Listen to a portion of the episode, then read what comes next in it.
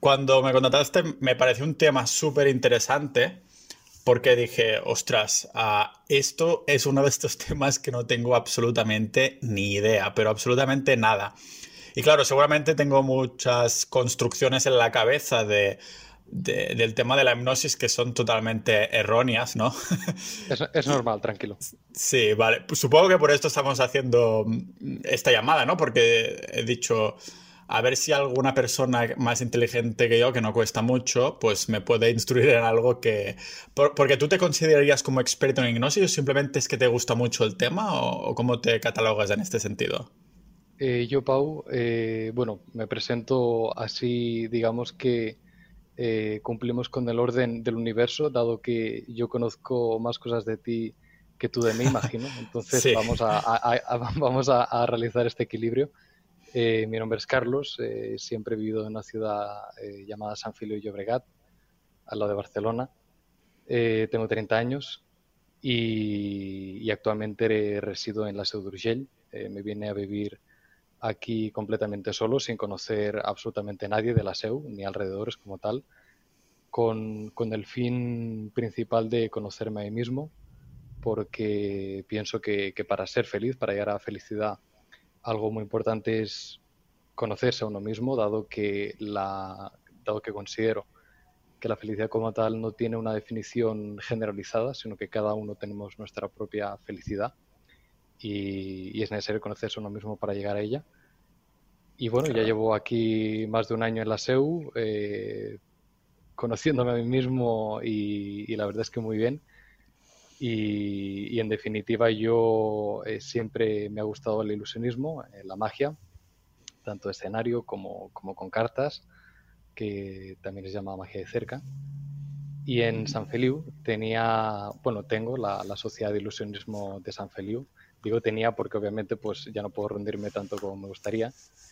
Y, claro. y en esta reunión pues eh, lo que hacemos en definitiva es compartir juegos de magia, compartir conocimientos eh, relacionados con, con, el mundillo.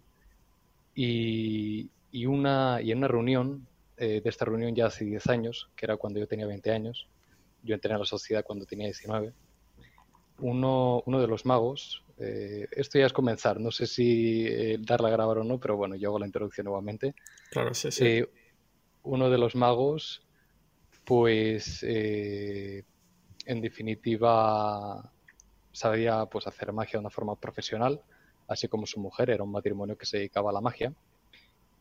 Y llegó un momento en el que vi que, que, estaban haciendo algo, algo un poco raro. Era algo así como una obra de teatro en la que el mago le estaba diciendo una serie de, de cosas y, y, la mujer estaba, estaba recreando todo aquello que, que le decía eh, su marido. Entonces, nosotros que estábamos un poco pues eh, haciendo nuestras cosas, nuestros juegos de magia, etcétera, poco a poco fuimos prestando atención a lo que estaba haciendo hasta el punto en el que pues le preguntamos a, a Magnolo, que era el nombre artístico de, de este mago. Este buen nombre, ¿eh? me gusta. Eh, sí, viene de, de Manolo, eh, Manuel sí. Manolo y Magnolo. Eh, Magnolo, me encanta. Y de hecho ahora se ha cambiado a Magno. Eh, pasó de Magnolo a, a, Magno, dando un punto ah, de vista. Sí, pensaba que cuando lo has dicho tenía, era con G de, de magia y Manolo, Magnolo, ¿sabes? Ah, pero era de Mag de, de como de Barcelona o algo. Vale, vale, de acuerdo. Sí. No, no, sí, sí, correcto, correcto, Pau. Es decir, sí. era Mag de màgia, del, ah. del Mag Magnolo, doncs Magnolo, ho tot. Vale. Sí. Y, y, en definitiva, pues se ganó nuestra atención. Y, en de, y, lo que sucedía como tal, desde mi perspectiva totalmente primitiva por aquel entonces, era que le comentaba instrucciones, le daba pues órdenes y, la maga en definitiva la recreaba hasta el punto de, de reírse de una forma totalmente descontrolada eh, o hacer que, cada vez que decía una palabra pues la maga hiciera un pequeño salto o hacía en definitiva una acción eh, en consecuencia a lo que el mago le, le, comentaba, algo muy extraño. Yo por aquel entonces no, no daba crédito y ni tampoco pensaba que eso fuera algo fuera normal. Entonces, Magnolo nos dijo que, que eso era hipnosis. Eh, era la primera vez que alguien, eh, digamos, que me decía esa palabra, alguien en el que, en, es una como persona que en la que yo confiaba con casi una confianza ciega y, nos dijo que era hipnosis y si alguien quería probarlo. Wow. ¿No? Pues un poco eh, lanzó la pregunta y si alguno de los socios quería, quería entrar en este estado. Ah, era, o sea, claro, probarlo de entrar tú como, bueno, no voy a decir la palabra víctima porque suena un poco así, pero entrar tú en el estado de hipnosis, ¿no? Que un voluntario entrar en el estado de hipnosis. No era probarlo, ¿quién quiere probarlo de intentar hipnotizar a alguien, sino de entrar esta persona en el estado de hipnosis, ¿verdad? Correcto, es decir, eh, digamos, prestarse al mago a recibir las instrucciones hipnóticas y conseguir entrar en, en un trance, en un estado de hipnosis suficientemente profundo como para, como para disfrutarlo y vivirlo eh, intensamente. Entonces, uno de los socios, que se llamaba Manuel, eh, una persona muy tranquila, una muy buena persona, eh, que, raramente, muy raramente te podrías llegar a imaginar que se puede llegar a enfadar, ¿no? Era una persona, ya te digo, muy buena persona y muy tranquila. Dijo que de acuerdo, que, se prestaba voluntario para, para hacerlo Carlos es miembro de Sociedad Ninja, Sociedad.ninja, la comunidad del podcast, donde hablamos de todos los temas que nos parecen interesantes.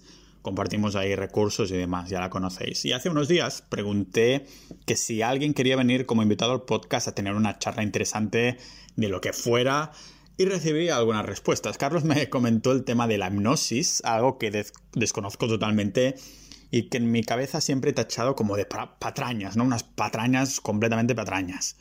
Y como muchos de los que me escucháis, supongo. Y es el primer contacto que tenéis con eso. Y como el mismo Carlos, ah, cuando vio a alguien ser hipnotizado por primera vez, pues también pensó que eran patrañas puras, ¿no? Y ahí las películas, series y programas de televisión no es que ayuden mucho a, a esta incomprendida hipnosis, ¿no? Y yo soy el primero que, como digo, tiene y ha tenido estos prejuicios puestos. Así que le dije a Carlos que se viniera, que seguro que tocaríamos temas de los que yo no tendría ni idea. Lo que vais a escuchar hoy es toda la charla con él. Y aunque en la conversación escucharéis que hacemos referencia a una, entre comillas, parte 1 y una parte 2, no es que vamos a dividirlo, sino que el caso es que hicimos esta llamada en dos partes, en dos días distintos por temas de, de horarios, ¿no? Pero lo tenéis todo juntado en el episodio de hoy, la charla completa. y al final, pues escucharemos esta historia, ¿no? De cómo, de cómo Carlos se, inició en el tema de la hipnosis y qué pasó en ese encuentro donde vio a alguien ser hipnotizado por primera vez. Así que, sin más miramientos, os dejo con el podcast para mentes curiosas de Pau Ninja.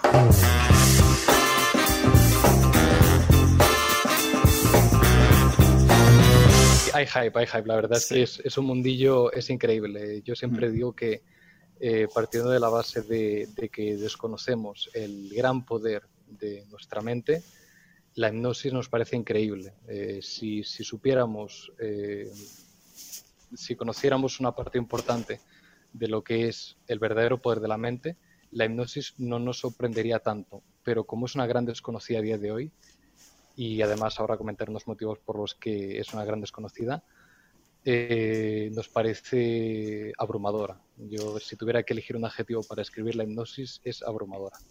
Supongo que es por el hecho de que con esta relación tan directa con la mente, o sea que si no sabemos nada de la hipnosis es precisamente porque no sabemos nada de la mente apenas, ¿no?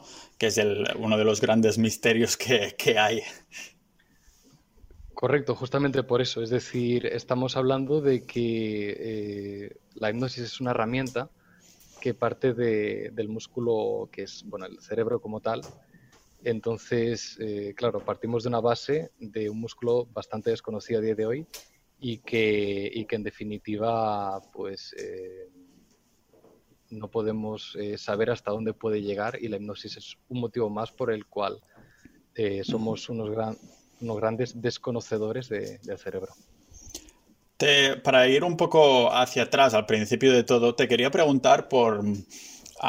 ahora, lógicamente, este tema lo vamos a tocar un poco a fondo, a fondo pero en el tema de, irte a la SEO, ¿es más una cosa que quisiste hacer por, por ti mismo? ¿Es que el trabajo te llevó ahí y entonces o simplemente fuiste ahí y dijiste, vale, voy a montarme la vida aquí con esto de, con la base, ¿no? Con la columna vertebral de buscarme ah, un poco conocerme mejor a mí. Pues yo vine a la SEU, bueno, yo cuando estaba en Barcelona era autónomo y, estaba pues generando mi, propio negocio. A día de hoy sigue siendo así, pese a que estoy colaborando con, un proyecto empresarial aquí en la SEU. Y, unos motivos por que, buscaba como tal era, era más tranquilidad, eh, más contacto con la naturaleza y, también por el motivo de Andorra, en el sentido en que siempre, siempre me ha atraído, principalmente el hecho de, que tenga una, naturaleza tan, tan presente y a su vez el hecho de que tenga las condiciones eh, pues muy, muy correctas para, para el hecho de si tuviera algún tipo de proyecto empresarial poder lanzarlo allí. Sin duda. Y, y en definitiva esa inquietud que por un lado o por otro me hacía, me hacía distanciarme de Barcelona. La verdad es que no soy un gran, un gran seguidor de las grandes metrópolis. Sí, eso es Disneylandia. Exacto, es decir, hay una gran diferencia. Mm, a mí la contaminación, la mucha gente, tampoco voy a decir la gente, no, no tampoco me considero solitario como tal, pero el hecho de que haya mucha gente, mucho ruido, la contaminación, no, no son cosas que me atraigan de forma natural. Y... Yo estuve viviendo seis meses en, en, el centro de Barcelona y no se lo deseo ni a mi peor enemigo. E, es que e, e, es un tema. Y yo la verdad es que nunca he llegado a vivir en Barcelona, pero no lo, no lo concibo en mi vida. Yo soy originariamente de, de Vilafranca, que está a una hora uh, en tren. Y entonces, claro, Uh, me fui ahí y dije, wow, asistiré al merullo de la cuestión, tendré un montón de cosas que hacer, de conocer gente, ¿no? De estar un poco hyped, ¿no? Y entonces, las, al primer mes diría, pues bien, supongo que es por la novedad, ¿no? Que el cerebro se intenta acostumbrar a, a tus alrededores. Pues después de esto ya lo peor de lo peor, teníamos un bar debajo que, que empezaba con la música, que oías los altavoces uh, desde las 9 de la noche, ya no podías dormir. Ah, y, bueno, eso ya es un poco que, me fue bien a mí para confirmar que realmente las grandes ciudades no son, no son para mí. Por muy bonita que pueda ser Barcelona en cuanto a ciudades, ah, yo mm. incluso la, la, incluyo en mi top, digamos, en cuanto a ciudad. No, no, quiere decir que es un sitio donde, donde viviría, ¿no? A lo mejor puedes tener, tener también una lista de monumentos que te gustan, pero no quiere decir que vayas a vivir en los monumentos, ¿no? Ah, lo que me refiero con esto es que ah, yo entiendo este tipo de persona como, como parece que eres tú, ¿no? Que busca un poco más de tranquilidad y que no quiere decir que vayas a ser un ermitaño, ¿no? Y me dan ganas incluso de, de visitar la SEU entonces. Perfecto. Aquí la verdad es que, bueno, es otro, está muy bien porque es una ciudad preparada en todos los sentidos para necesidades, básicas, como por ejemplo pues, fibra óptica con, para Internet, eh, mucha naturaleza, un clima más bien frío que en verano es soportable si, si no tienes eh, pues aire acondicionado, es perfectamente abrir los balcones y, y, corre brisa y por la noche la temperatura es perfectamente soportable. Y, la verdad es que eso, tiene los recursos suficientes para, vivir perfectamente. Supongo que de alguna manera, con lo que comentabas, debes tener una conexión especial con la SEU porque si la hipnosis, pues de alguna manera ha influenciado tanto o te ha abierto este, este mundo, ¿no? Ah, y lo descubriste en, en la SEU, debe tener esa especie, especie de conexión, ¿no? Es la ciudad un poco donde te fuiste a vivir para conocerte más y después resulta que conociste todo este mundo, ¿no? Bueno, la hipnosis, Pau, la descubrí en San Feliu Llobregat. Ah, vale, fue en San Feliu, vale, de acuerdo. En, la, en la sociedad, la Sociedad de Ilusionismo San Feliu, que, que las siglas son SIS, en la SIS. Vale, wow, no sabía ni que existían este tipo de asociaciones. ¿Hay muchas o qué? Pues eh, yo he oído hablar por el Baix Bregat, eh, hay algunas más. En Barcelona hay una grande que se llama MIC, eh, Asociación de Max Ilusionistas de Cataluña. Y, hay bastantes. La verdad es que la magia es un mundo bastante extendido una vez entras dentro de él, ¿no? Porque tampoco está abierto al público en general de una forma muy exhaustiva. Me recuerda un poco a, Harry Potter porque cuando entran en las cabinas estas de teléfono que después se van al Ministerio de Magia y cosas así. y, me recuerda a esto porque, claro, la, magia está en todos los sitios, todas esas asociaciones que no había oído hablar nunca de ellas. Y es como las, las cabinas de teléfonos de que van al Ministerio, ¿no? está, en todos sitios, pero no está en ningún lado. Exacto. Y ahí en la SEU también tienes asociación entonces. Pues no lo he buscado, no lo he buscado porque ah, yo desde que, desde que conocí la hipnosis eh, me he orientado hacia esta rama. Eh, me encanta el ilusionismo, me encanta la magia, siempre que tengo la oportunidad de ir a un espectáculo voy, pero sí que es verdad que desde que vi lo que era, centré todos mis esfuerzos y mi tiempo del mundillo a la hipnosis. ¿Y tiene algo que ver ahora con lo que estás haciendo en el negocio o simplemente como, como una especie de side project en el que profundizas cuando tienes tiempo libre? Pues yo, Pau, tengo, a nivel personal, tengo dos vertientes muy distanciadas entre ellas, pero conectadas sin duda alguna para, para, generar felicidad.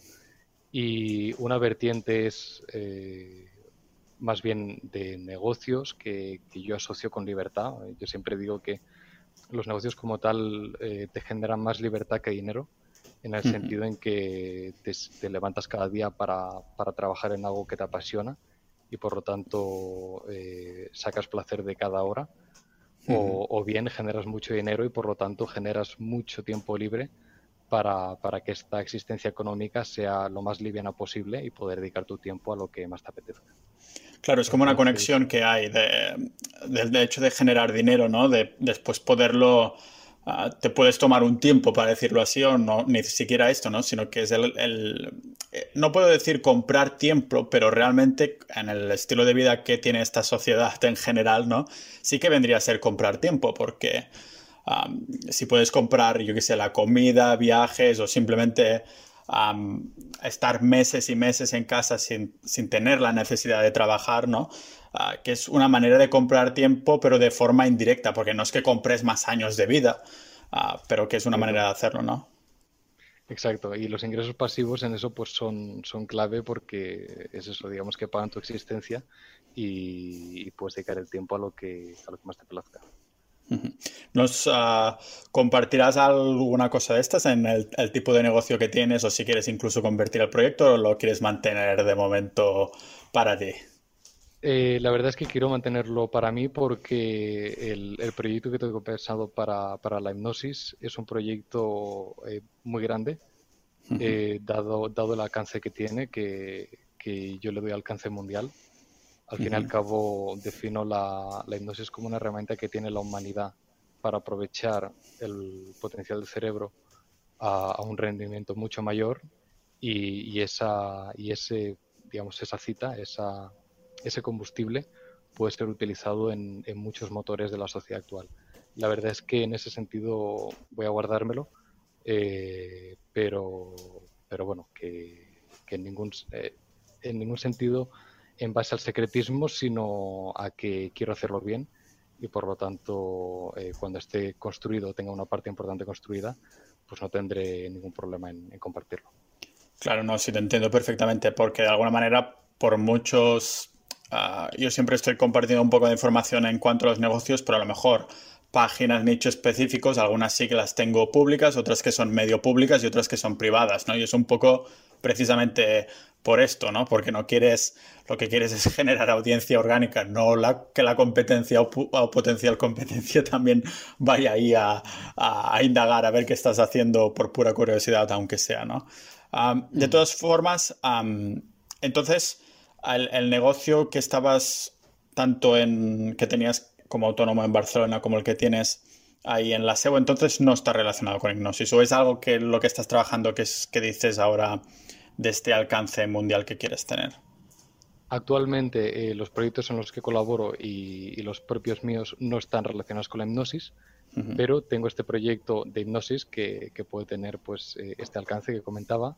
Sí. Eh, hacia el futuro. Es decir, ahora mismo no lo estoy construyendo, lo tengo en mente, pero, pero sí que es verdad que ahora mismo, en este instante, eh, los proyectos en los que estoy trabajando no están relacionados con la hipnosis. Normalmente, cuando no estás trabajando, entonces te dedicas a, meterte en temas de, hipnosis o digamos que es muy de vez en cuando pues consumes información al respecto y eso. La frecuencia con la que chapoteo, eh, con la que vuelvo a chapotear con la hipnosis, eh, suele ser cuando tengo un mayor grado de inspiración. Eh, a veces me levanto pensando en una cosa o pensando en otra y, es mi propio cuerpo, mi propia mente la que, la que a veces decide qué día es para una cosa y qué día es para la otra.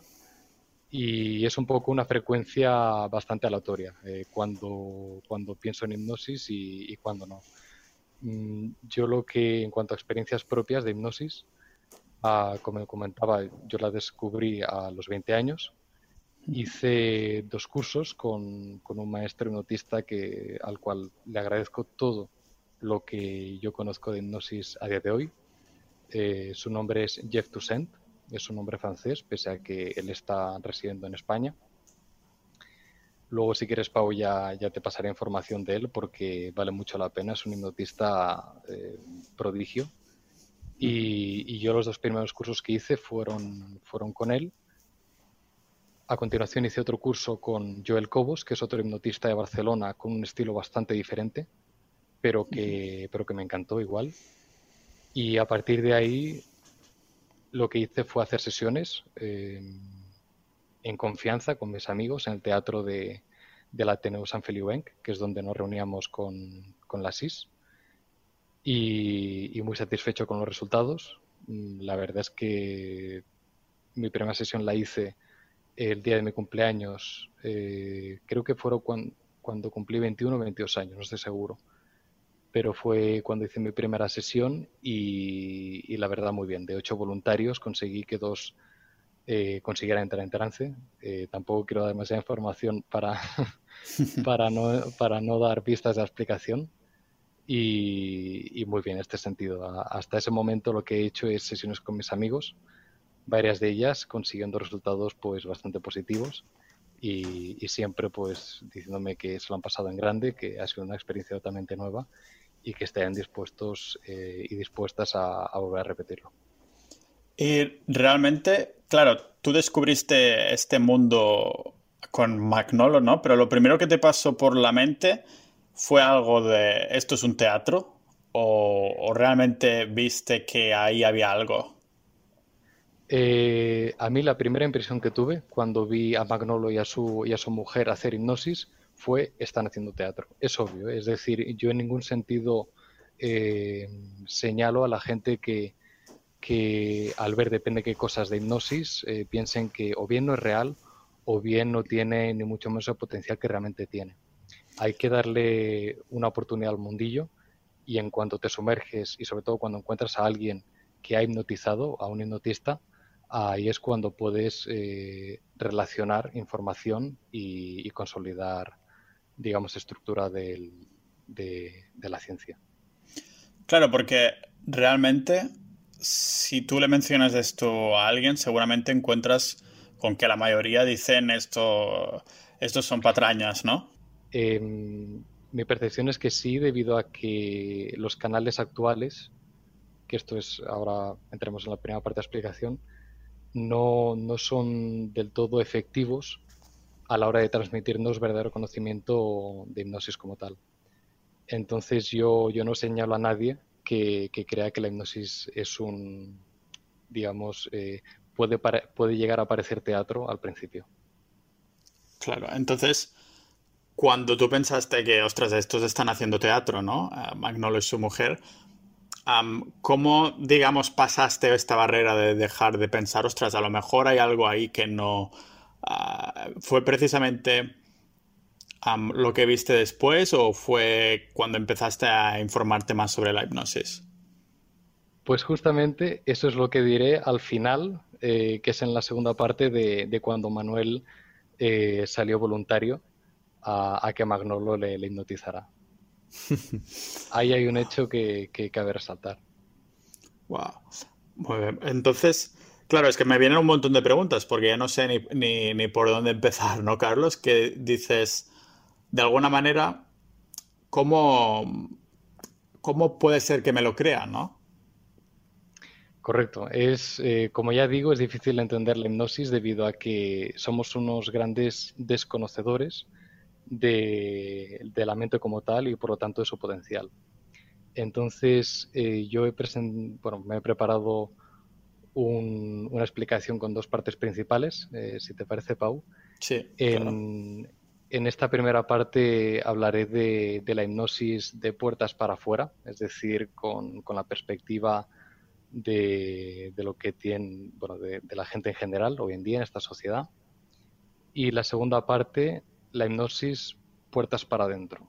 Es decir, ya entramos en lo que es la hipnosis, en, en cómo entrar en un estado de hipnosis y en un adjetivo clave que, tiene la hipnosis y que, y que, es muy importante a la hora de entenderla. Entonces, si te parece, pues empezamos, entramos en materia. Claro. Parte 1, la hipnosis de puertas para afuera.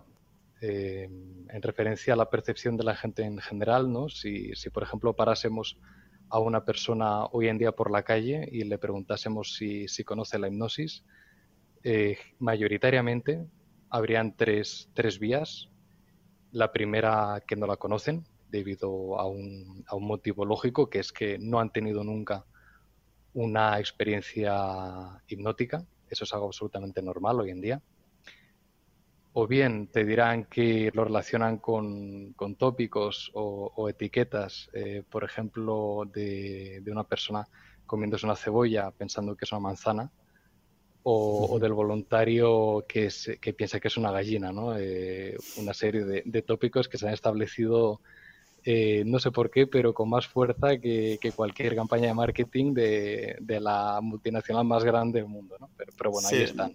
Me acuerdo un poco de los dibujos animados de Asterix y Obelix que salían ahí pensándose que era un jabalí y un pájaro y salía volando y todo y todo eso, sí, sí.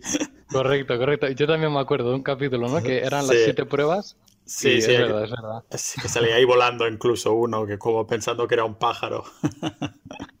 Correcto, correcto. Sí y o bien te digan que no existe, es decir, gente que, ha tenido un contacto con la hipnosis, un contacto por un canal erróneo que luego desarrollaré y, que en definitiva niega la existencia de, algo así eh, directamente.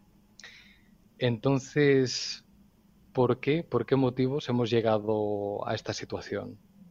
Pues en general por la no experiencia, esa sería la vía por la que la gente no la conoce por etiquetas o tópicos que se han establecido por motivos muy distantes de lo que puede ser la realidad.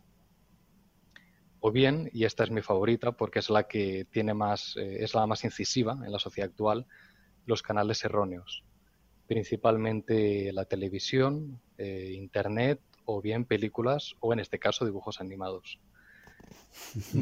En, el caso de, de, la televisión hay que tener mucho cuidado porque en definitiva la televisión busca audiencia busca un sensacionalismo y cuando ponen a un hipnotista en un programa, que, aquí en España hubo, no quiero mencionar mm, ninguna empresa, ningún, ningún canal, únicamente de mencionar el hecho, hicieron un programa de hipnosis, pero se notaba que, bueno, es obviamente televisión, ¿eh? ahí ya no, ya no entro, pero que estaba todo muy artificialmente pautado según los timings del programa, así como que no daban libertad al hipnotista y, las inducciones, eh, que después hablaremos de ellas, digamos los gags en los que el voluntario entra debido a las instrucciones del hipnotista, eran muchas veces poco efectivas. Eh, sí, que, sí que había alguna inducción en la que podías llegar a, ver que la hipnosis se hace patente, pero sí que es verdad que había otra serie de inducciones que, que digamos, te dejaban la duda dentro, ¿no? que no acababan de, de, de darte una, una conclusión. ¿Inducciones a qué te refieres? Es que soy totalmente novato con esto, ¿eh? Sin problema. Eh, las inducciones las veremos en la segunda parte, pero una inducción definitiva sería, por ejemplo, que el hipnotista eh, llegue a conseguir que el voluntario entre en un nivel de profundización de hipnosis, en un nivel de trance suficiente como para que realice una cosa u otra. Por ejemplo, la, inducción del brazo rígido lo que hace es que el voluntario eh, tenga el brazo levantado y tan rígido como si fuera una, barra de hierro y que una vez abra los ojos eh, no pueda eh, moverlo, porque esté tan y tan rígido que no pueda pues, doblar el brazo o, cambiarlo de dirección. Wow. Pero en eso ya entraremos. Eh, es, yo siempre digo que con la hipnosis hay que entrar con mucha calma, porque como entres por el lado extremo, vas a conseguir lo contrario. Vas a conseguir que la persona no crea en ello, eh, más que, que, poco a poco comprenda. Por eso lo he dicho en dos partes y de hecho la última parte de la, de la segunda parte eh, son las inducciones que ahí entraremos en lo que se puede llegar a hacer con hipnosis, que es, es abrumador, es de verdad abrumador. Wow. Entonces, em, como comentaba, la televisión muchas veces lo que, lo que vemos eh, son o inducciones que no tienen demasiada credibilidad o bien a un, a un personaje muy, muy bien vestido, con un traje, con un poco de, eh, digamos, de aspecto misterioso, llamado el hipnotista, que lo que hace es chasquear los dedos y que el famoso de turno o bien el voluntario del público entre en un estado de supuesta hipnosis en, el que cierra los ojos o bien se desploma. Esta, esta praxis eh, lo que hace es que la gente pierda confianza en que la hipnosis existe, porque lo que estás haciendo es ponerle, digamos, el postre como primer plato. Eh, y lo que muchas veces no se dice es que en cada programa de televisión de hipnosis ha habido una, una sesión previa a la grabación del programa en la que el hipnotista ha realizado toda una sesión de hipnosis, tanto de dedicación concreta a los famosos como, como con el público, y ha podido detectar quién ha, quién ha entrado, digamos, en un nivel más profundo de hipnosis y por lo tanto luego en el programa, en la grabación, sacan a esas personas. Eh, esto es totalmente lícito y, correcto porque al fin y al cabo lo que queremos es mostrar la hipnosis y pese a que todo el mundo, a todas las personas son hipnotizables, sí que es verdad que según una serie de variables somos más hipnotizables en un día concreto y que, bueno, que en otro. Es decir, tenemos nuestros eh, factores por los que en un día podemos llegar a un estado de hipnosis mucho más profundo. Cada persona esto, o sea, cada persona tiene un día de, ah, concreto de la semana que, puede entrar más profundamente en hipnosis. No, no es periódico. Es decir, no estamos hablando de que en el fin de semana seas más susceptible de entrar en un estado de ah, hipnosis que en un lunes por la madrugada. Es más bien eh, el día en concreto. Es decir, a lo mejor un día que puede ser jueves, pero por los factores que sean, te sientes a gusto, te sientes cómodo, no estás nada estresado. Y, por ejemplo, esos serían factores por los que una persona podría entrar en hipnosis de una forma mucho más fácil. ¿Y estos factores cuáles serían entonces de que para poder ver si una persona es más susceptible hoy mismo, ahora mismo, para entrar en hipnosis?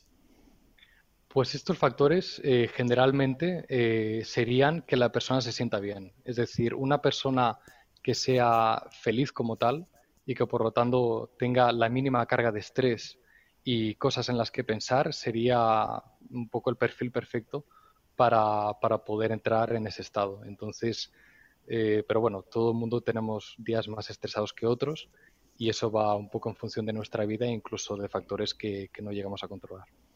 Me acuerdo haber visto ligeramente como un, ah, no sé cómo se llama en español, neuroscientist, neurocientífico, es esta la palabra, que comentaba en el podcast de Joe Rogan que mencionaba brevemente la hipnosis y le hacía a Joe Rogan como mirar un poco al techo y mirar no sé qué de sus ojos y decir, eres poco susceptible a ser hipnotizado o algo así, pero no entendí muy bien a qué miraba o si estaba haciendo Ah, no sé si eso tiene algo que ver o... Mm, yo creo que es más relacionado con el día que con la persona. Porque, es decir, no estamos hablando de nada, eh, digamos, eh, genético que forme parte de nuestro organismo, que nos permita ser más hipnotizables o menos. Eh, pienso que tiene que ver más con el día a día que lleves y, cómo te sientas de bien y cómodo con tu vida. Claro, claro, pero me refiero a esta persona que quería mirar si Joe Rogan era hipnotizable, le miró algo de, sus ojos, de cómo miraba para arriba o algo así. ¿Esto es una algo que la persona que quiere hipnotizar miraría? O sea, ¿cómo ah, puede detectar esa persona, ya sea al público o a los voluntarios, si esa persona es susceptible a ser hipnotizada. Vale, en este caso, mediante, mediante digamos, eh, el acto, digamos, hipnótico de, para, entrar en, trance, hay, hay, personas dentro del grupo que selecciones que te van a responder de una forma mucho más positiva a tus sugestiones de, los, de lo que lo harán otras personas. Eh, luego en la parte 2 ya, ya voy, a voy a estructurar lo que sería un, un, un acto de hipnosis, un, espectáculo de hipnosis como tal. Y, ahí ya veremos cada una de las partes y señales que nos dan los voluntarios, a veces eh, de forma inconsciente, y que nos dan lugar, nos dan camino a saber que esa persona tiene un buen día para ser hipnotizado. En referencia a lo que comentas del ojo, francamente no sé a, lo que se refería, debido a que yo me fijo en otras variables y, posiblemente esa información que no, que no, que no haya contrastado yo por, por mi mano. Vale, de acuerdo. Entonces, lo que estabas comentando ahora era un poco esto de, lo, de la televisión, ¿no? De que antes previamente se ha mirado el público y todo eso. Correcto, se ha hecho una sesión previa y de hecho las personas cuando se inicia el, programa de televisión, perdón, eh, ya están hipnotizados. Eh, únicamente eh, reside en ellos la orden hipnótica de que cuando el hipnotista chasquee los dedos o diga duerme, esa persona vuelva a entrar en el estado en el que estaba en esta sesión previa al programa. Wow. Me acuerdo de haber visto la película también de uh, Now You See Me. Sí. Perdón, Now You See Me. Now You See Me, ah, que es como... Han hecho la segunda parte hace poco que, uno también chasquea los dedos y claro, yo pensé, bueno, esto porque es una película, ¿no? Realmente están ahí, son actores y todo eso. Pues francamente no conozco la película. Eh, yo lo que la película que te iba a citar es la, maldición del escorpión de Jade. Ostras, pues no la eh, conozco. Dirigida y protagonizada por Woody Allen. Y es una película en la que un hipnotista eh, hipnotiza al protagonista y le hace cometer un robo de joyas, a, bueno, varios robos de joyas a distintas familias ricas eh, de la ciudad. Y, justamente eh, estas películas entran dentro del cajón de canales erróneos debido a que algo así, algo como hipnotizar a alguien para que cometa robos, la gente ya lo engloba algo más, eh, digamos que, está más direccionado a lo cómico que a lo real. ¿Me explico? Es decir, llega a ser tan extremo que la gente eh, dice, bueno, pues me he reído, me lo he pasado bien, pero la verdad me has reforzado que la hipnosis eh, no existe porque esto sería imposible, a mi entender. Entonces, ¿hay, digamos, que alguna especie de códigos de ética o cosas así, o realmente no los hay y cualquier persona que aprende hipnosis, bueno, cualquier persona como si todo el mundo lo pudiera hacer, ¿no? Los que deciden aprender hipnosis, ah, ¿hay algunos que digamos que van por el mal camino o qué? Espero que no. Esto es lo que mm. puedo decir. Mm, a la hora verdad, eh, yo no, he, digamos que nunca he, realizado la tarea de ser maestro ante nadie para, que aprenda hipnosis, pero, bueno, eh, es algo que todo lo que puedo decir es que, espero que no suceda y, eso, que, todo hipnotista que se preste a enseñar pues tenga, tenga los ojos puestos en, los alumnos que, que, quieren. De hecho, que quieren aprender, perdón. De hecho, Jeff Toussaint en, en su curso, la primera pregunta que, hace a, a, todos antes de ni siquiera comenzarlo es tu nombre, una ligera presentación y por qué quieres aprender hipnosis. Entonces, eh, bueno, ya se da por entendido que, que, uno quiere aprender hipnosis para, hacer el bien y para utilizarlo como una herramienta para ayudar a la humanidad. ¿En qué, ¿Cómo se plantea la hipnosis como una herramienta para ayudar a la humanidad? ¿En qué, beneficios se puede sacar entonces de hipnotizar a alguien? Pues los beneficios son varios. Hoy en día la hipnosis tiene dos aplicaciones principales. La primera es eh, la hipnoterapia, es decir, la hipnosis aplicada a la salud. Eh, dejar de fumar mediante hipnosis es un clásico. También nos encontramos con el tratamiento de fobias, eh, pues por ejemplo a fobias animales o, a ciertas circunstancias, son totalmente tratadas con hipnosis porque ayudamos al subconsciente, que es la parte con la que se trabaja con la hipnosis, a, hacer frente a esos miedos y, a, destruir barreras mentales que nosotros nos hemos ido construyendo desde, desde los inicios de, nuestra vida. Y, supongo que una persona no se puede hipnotizar a sí misma, ¿no? Para sacarse ahí los, los miedos y estas cosas. Pues Pau, esa es una pregunta, esa es la última pregunta que, tenía apuntada yo aquí en mis notas porque quería, quería comentarles una pregunta muy interesante. Has dado en clavo, por, así decirlo. Eh, te la respondo ahora, tampoco voy a guardar todo para, para final. Eh, sí, una persona puede llegar a autohipnotizarse. De hecho, toda hipnosis es autohipnosis. Es decir, un hipnotista crea hipnosis gracias a un voluntario porque el hipnotista lo que hace es ser un guía para que el voluntario llegue a ese estado de trance. Es decir, no estamos hablando de que el hipnotista te toque cierto músculo para, controlarte o algo parecido, no, eso, eso no es correcto. Lo que, lo que sucede es que el hipnotista te ayuda a que puedas llegar a, a ese estado, a ese estado de trance, más o menos intenso, en función de cómo reacciones a esas instrucciones y, por lo tanto, pues eh, llegar a, un estado hipnótico. Ahora bien, eh, se puede conseguir un estado hipnótico sin tener a este guía, sin tener al, hipnotista. estamos hablando de que una persona sola en su comedor puede llegar a entrar en un estado de hipnosis yo nunca lo he conseguido, únicamente lo he oído hablar de, del maestro del que, del que aprendí. Eh, él sí que lo conseguía y, justamente pues voy a relacionarlo con, con, uno de tus podcasts, Pau, en el que comentabas que el ayuno era, era saludable. Eh, sin duda alguna, la hipnosis sería una vía para, para combatir, digamos, la presión de pasar un hambre mm, extrema y, cumplir con el ayuno más fácilmente.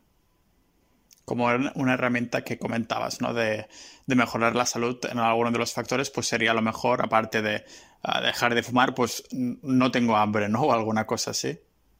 Exacto. Hacer de la orden cerebral de mm, necesito comer, eh, alimenta, alimenta el cuerpo, a o bien denegar esta orden o bien eh, bajar notablemente su intensidad. Obviamente esto lo podríamos hacer mm, dos o con suerte tres días, pero llega un momento en el que por muy intensa que sea la hipnosis, no se puede llegar a, engañar el cuerpo tanto tiempo. Claro, supongo que es que claro, me planteo, entonces, ¿cómo hacer entrar a alguien en, hipnosis? Claro, sería una pregunta que tiene un montón de, caminos para responder, ¿no? Pero ¿cómo, ¿cómo responderías una pregunta tan directa como esta? Pues esa la tengo en la parte 2. Entonces, si quieres, acabamos con esta primera parte y, ya verás que en la parte 2 eh, simularemos lo que es un acto hipnótico y, podrás, pues, un poco encajar las piezas de puzzle, ¿no? De acuerdo. Vale. Eh, comentaba que habían dos aplicaciones principales de la hipnosis. La primera es la hipnoterapia, eh, en referencia a la salud psicológica y, también salud eh, del cuerpo, porque el cuerpo es eh, mente y cuerpo.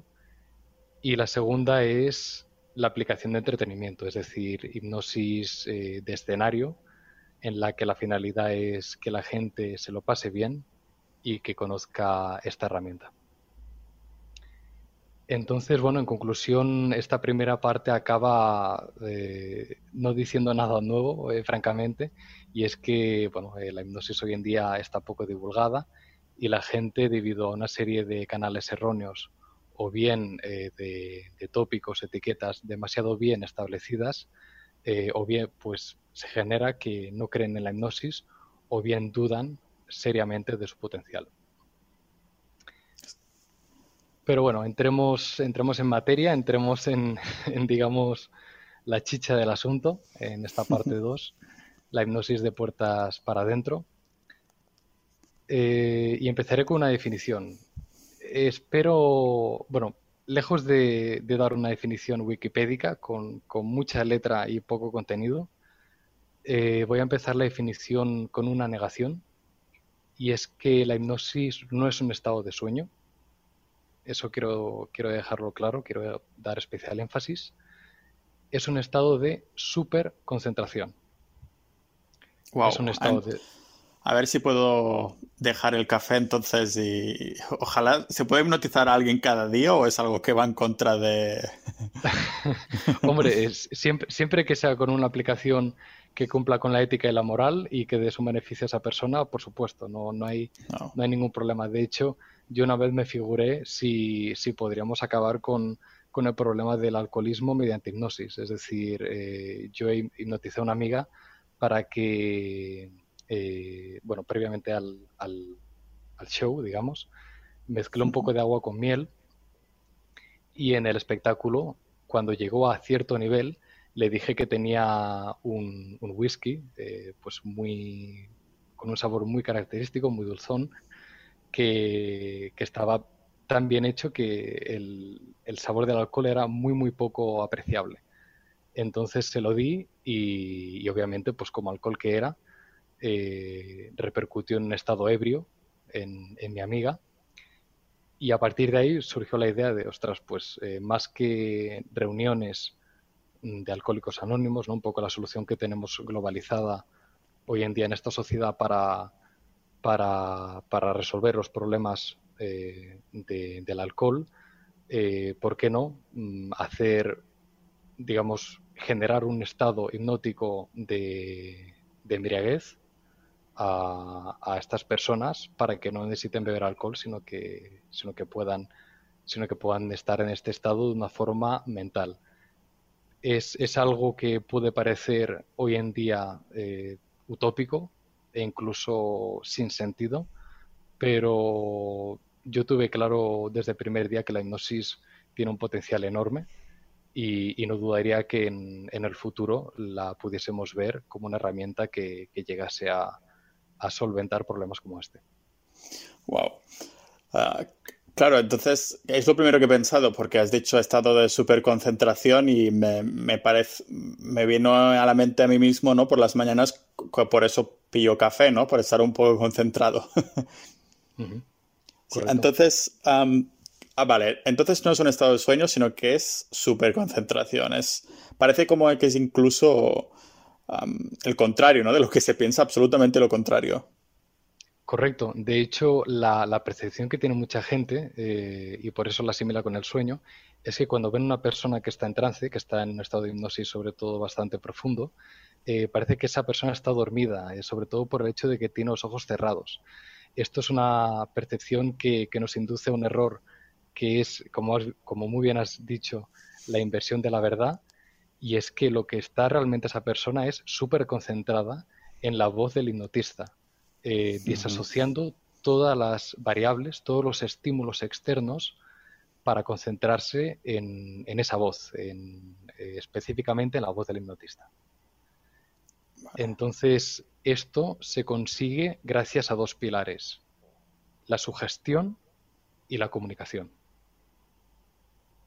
Estos dos pilares son los que definen la hipnosis. Si bien la hipnosis es un estado de superconcentración, a este estado llegamos mediante sugestión y comunicación. ¿Cómo se, cómo se traduciría entonces en una, digamos, en una acción por parte del hipnotista? La sugestión, por ejemplo. Pues muchas veces eh, haciendo que el voluntario, en primer lugar, cierre los ojos, eso es algo vital porque con un pequeño gesto ya hemos avanzado muchísimo. Y en segundo lugar, haciendo que se imaginen una historia.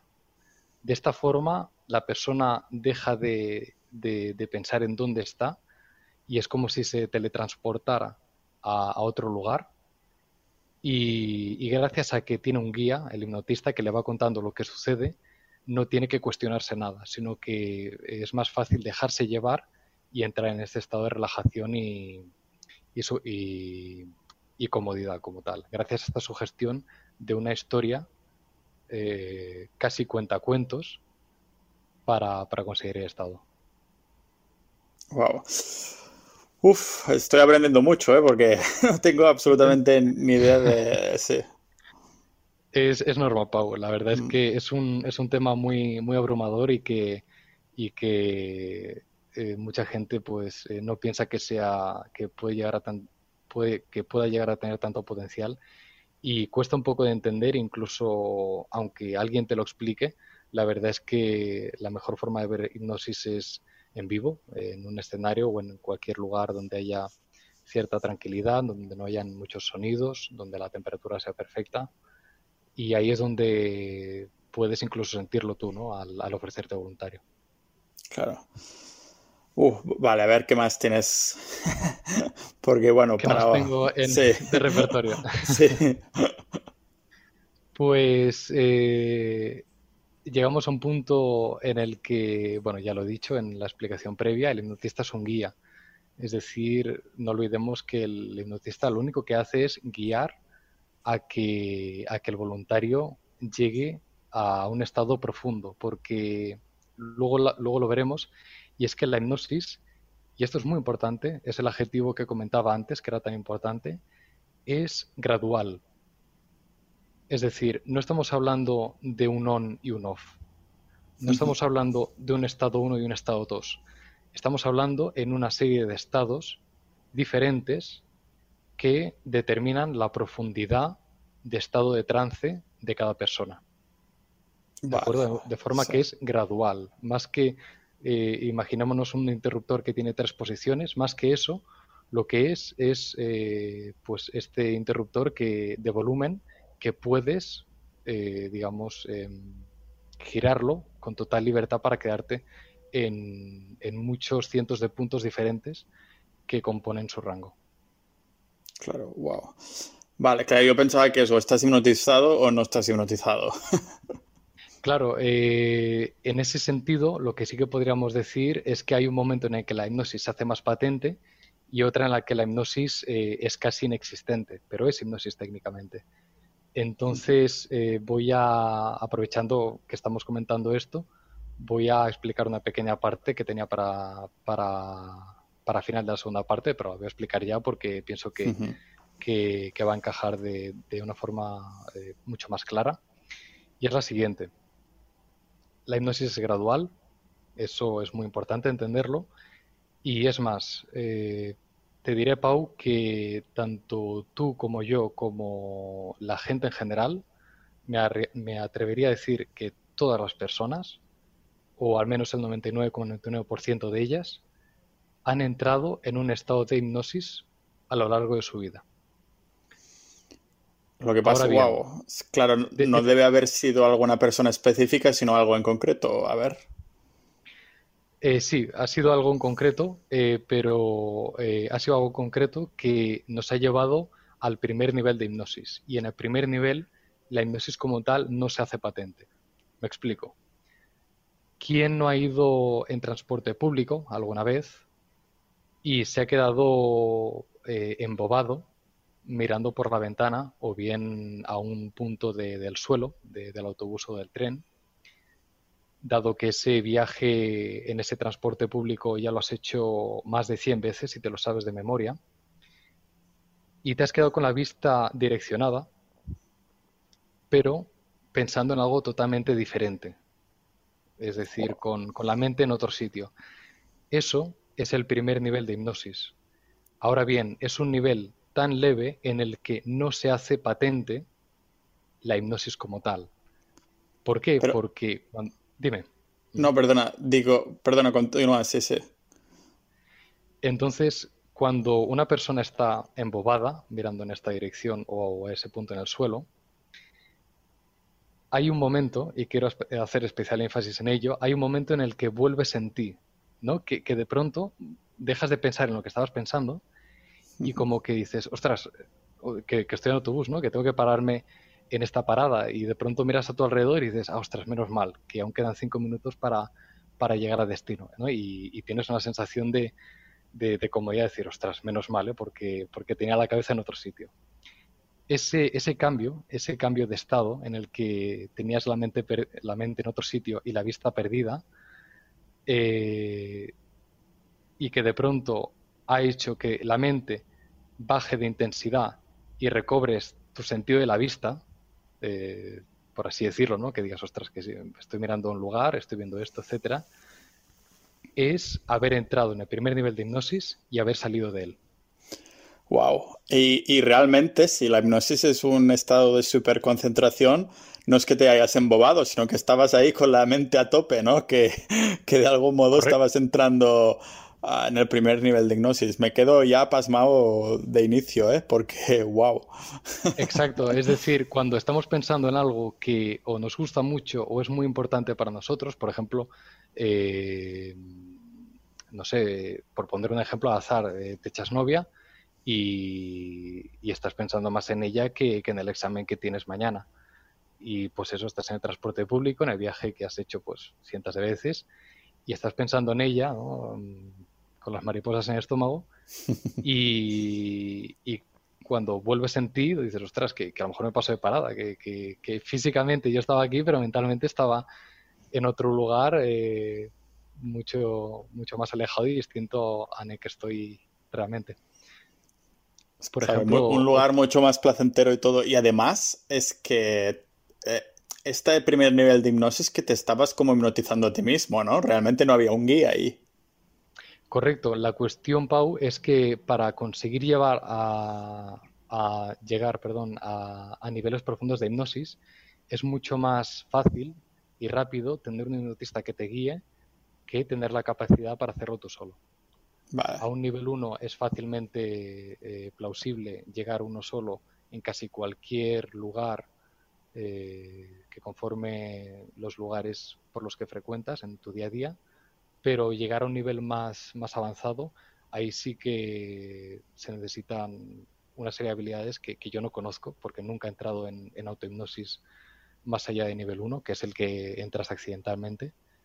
Así que, bueno, eso sería un poco un ejemplo de, una hipnosis en, la, las que, como ya digo, todos hemos entrado en alguna vez y que, por poner otro ejemplo, para que la gente pues no se fije únicamente en un único ejemplo, quien no ha estado en una clase de universidad o de instituto o incluso de colegio, te ha tocado la asignatura que, no te gusta y estás mirando a la pizarra mientras el profesor escribe y, de pronto por cuestiones del destino casi, podríamos decir, el profesor te pregunta algo a ti y, de pronto haces, ostras, eh, ¿no? Eh, sales de tu estado de, aburrimiento y de pensar en otra cosa totalmente diferente a esa asignatura y, le preguntas al, profesor, ¿puedes repetir la pregunta? Porque estabas totalmente desconectado. Eso Estaba mirando a las musarañas, como dice el profesor, ¿no? Totalmente, eso es un nivelazo uno de hipnosis, pero de primer curso. Entonces todos los adolescentes deben estar ahí ahora mismo. Están más hipnotizados que, que, sí, sí, correcto. Wow, de acuerdo. Entonces, ¿cómo continúa esto? bueno, pues eh, continúa describiendo más la hipnosis para entenderla mejor, eh, dejar claro que el voluntario que entra en este estado de hipnosis no entra en un estado de inconsciencia, de hecho esa persona lo va a recordar todo. Estos son unos grandes tópicos eh, de la hipnosis. Voy, eh, voy a recordar lo, que, lo que he vivido en esta experiencia hipnótica.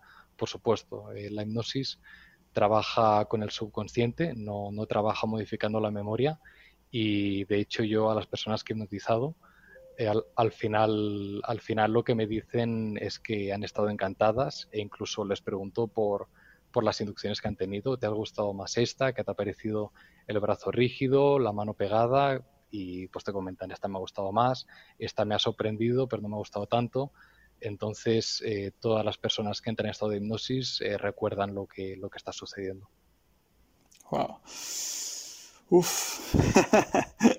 Sí, sí, eh, poco a poco. Yo la verdad es que eh, de pasar de, esta charla que estamos teniendo a, encender la televisión y que alguien chasquee los dedos y que la persona en cuestión se desplome con los ojos cerrados, mm, hay, que, hay que digerirlo, hay que, hay que ir poco a poco, con paso firme.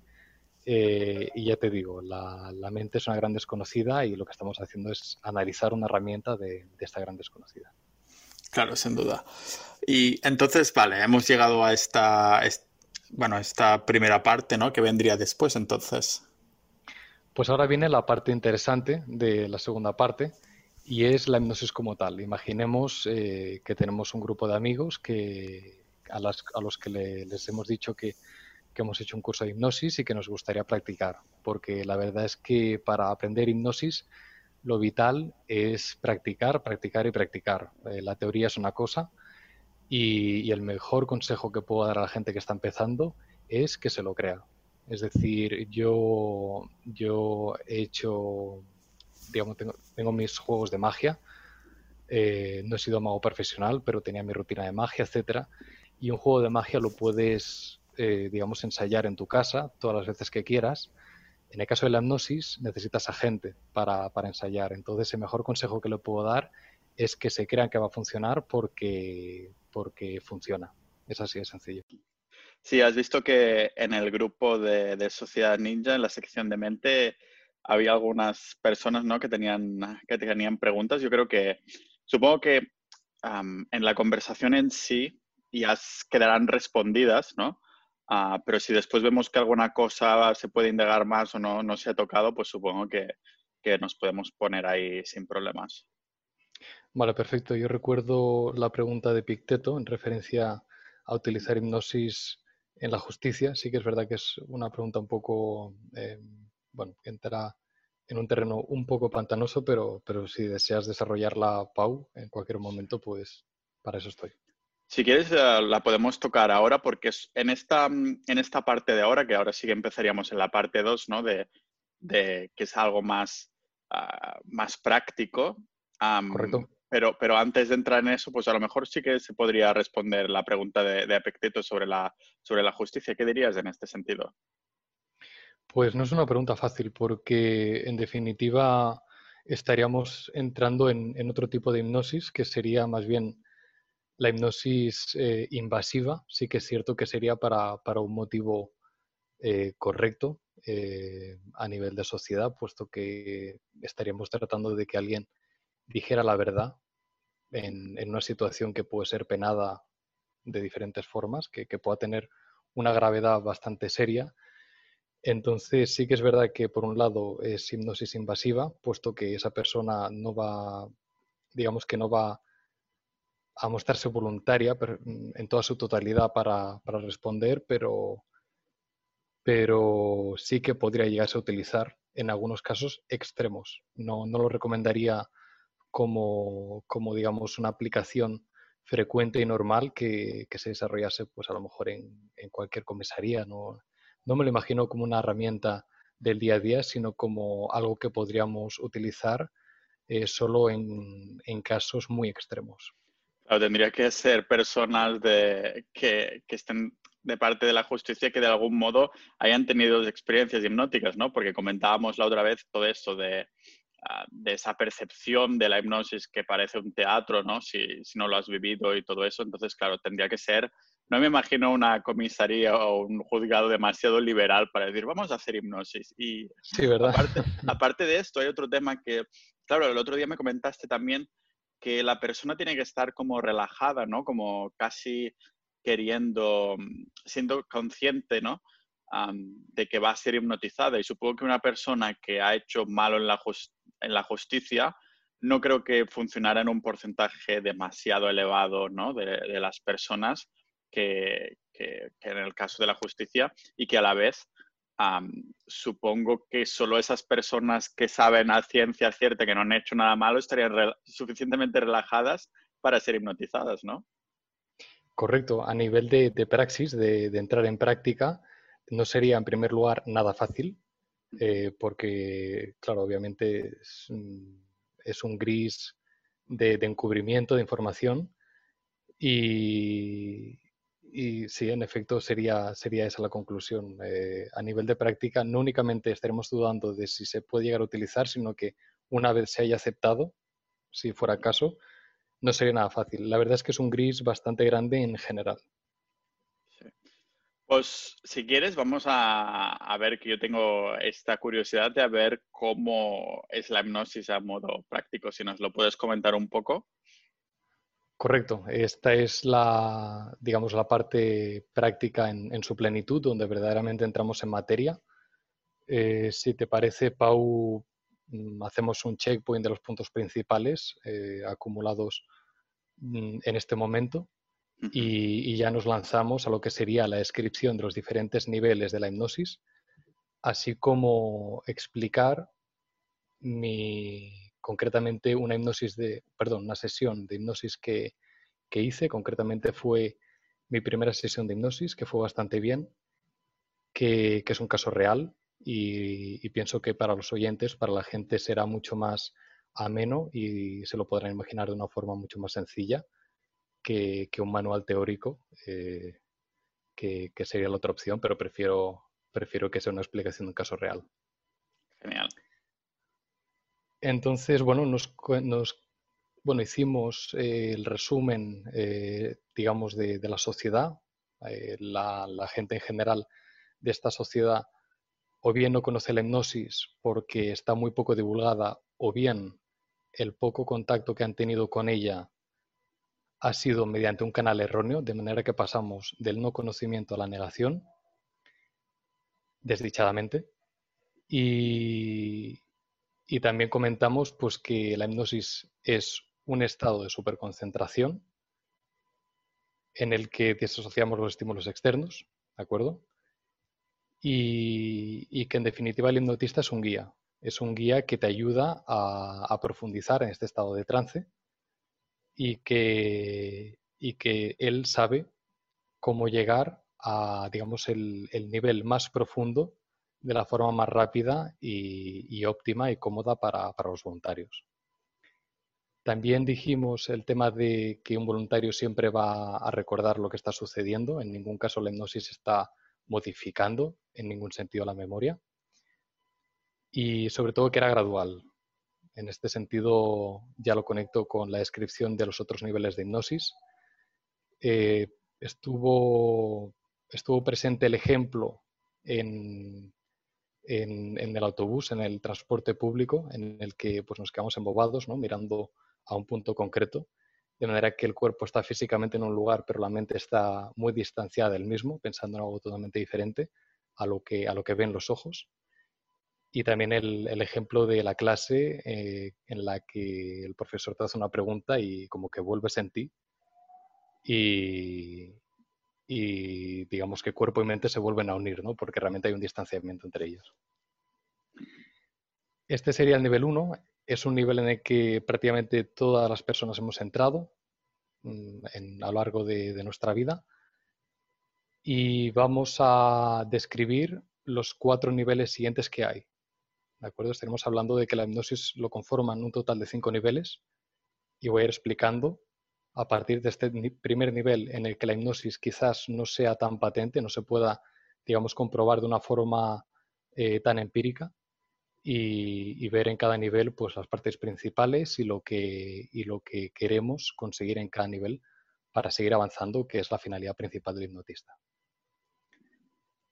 En este nivel 2 ya estamos hablando de una sesión de hipnosis porque si bien en el nivel 1 podíamos entrar en nuestra vida cotidiana casi en cualquier lugar, en este nivel 2 ya entramos en, un proceso en el que ya hay un hipnotista que, nos va a facilitar este camino hacia esta superconcentración, hasta este trance, y que en definitiva empezará con, los ojos cerrados. El, hipnotista nos, comentará que cerremos los ojos y eh, comenzará a decir una, serie de instrucciones, concretamente que nos imaginemos una historia, para que aumentemos nuestra concentración y nuestra relajación. Esa es la finalidad principal del nivel 2, conseguir una concentración y una relajación. Este nivel 2 acaba con una instrucción hipnótica para conseguir llegar al nivel 3. Esta instrucción hipnótica la describiré después, en el caso real. Y en el nivel 3 ya estamos en un estado de profundización. Si bien el nivel 2 ya ha conseguido que estemos relajados y concentrados, en el nivel 3 ya estamos profundizando en nuestra mente. Gracias a, como he dicho, esta instrucción. Y en el nivel 4 ya es un nivel de total inmersión. Es decir, ahí ya estamos en, plenitud con lo que sería un trance hipnótico y pudiendo sacar, eh, digamos, todo el potencial que tiene nuestra mente en el, en el sentido hipnótico. Y falta un nivel, falta el nivel 5, pero el nivel 5 yo nunca lo he vivido, mm, ni a nivel interior ni exterior, y es cuando, digamos, nos pasamos de la raya. Y, Me estoy imaginando ya, no sé si estoy lo cierto, pero te lo digo antes de que digas que es el nivel 5, pero ya me estoy imaginando como que de alguna manera puedes desbloquear algo que en tu, que en tu cerebro que normalmente no podrías. Yo qué sé. ¿Sabes cuando esas historias de, yo qué sé, de que un coche atropella al bebé y la madre de pronto checa, levanta el coche, de, que se le va la pinza y levanta el coche con una fuerza que de normal no tendría, pues me estoy imaginando estas cosas. a ver, qué es el nivel 5. De acuerdo, pues, eh, pues te vas a llevar una sorpresa, Pau, porque eso sí que se podría llegar a hacer en un nivel 4 avanzado, pero en el nivel 5 directamente el voluntario se pone a dormir. Esto ha sucedido en, en algunos espectáculos de hipnosis que, me comentaba eh, el maestro del cual yo aprendí, eh, pues lo he dicho prácticamente todo lo que es hipnosis a día de hoy. Y lo que le sucedía es que la persona, en definitiva, pasaba de ese nivel 4, donde está ese poder, ese poder mental que, que descubrimos, que desatamos, y en el nivel 5, sencillamente, la persona se pone a dormir.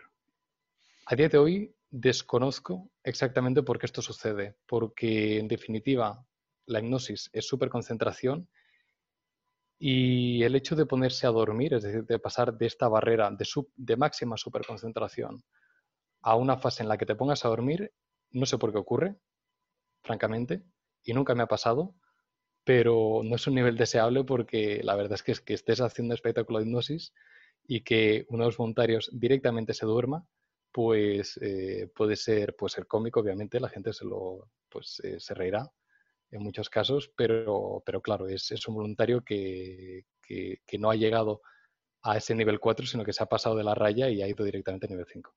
Entonces, claro, no es el hipnotista que diga voy a llevarlo a dormir, sino que simplemente el trabajo del hipnotista cuando ah, llega al nivel 4 también es intentar que no llegue al nivel 5, ¿no? O sea, que lo más deseado vendría a ser esto de nivel 4.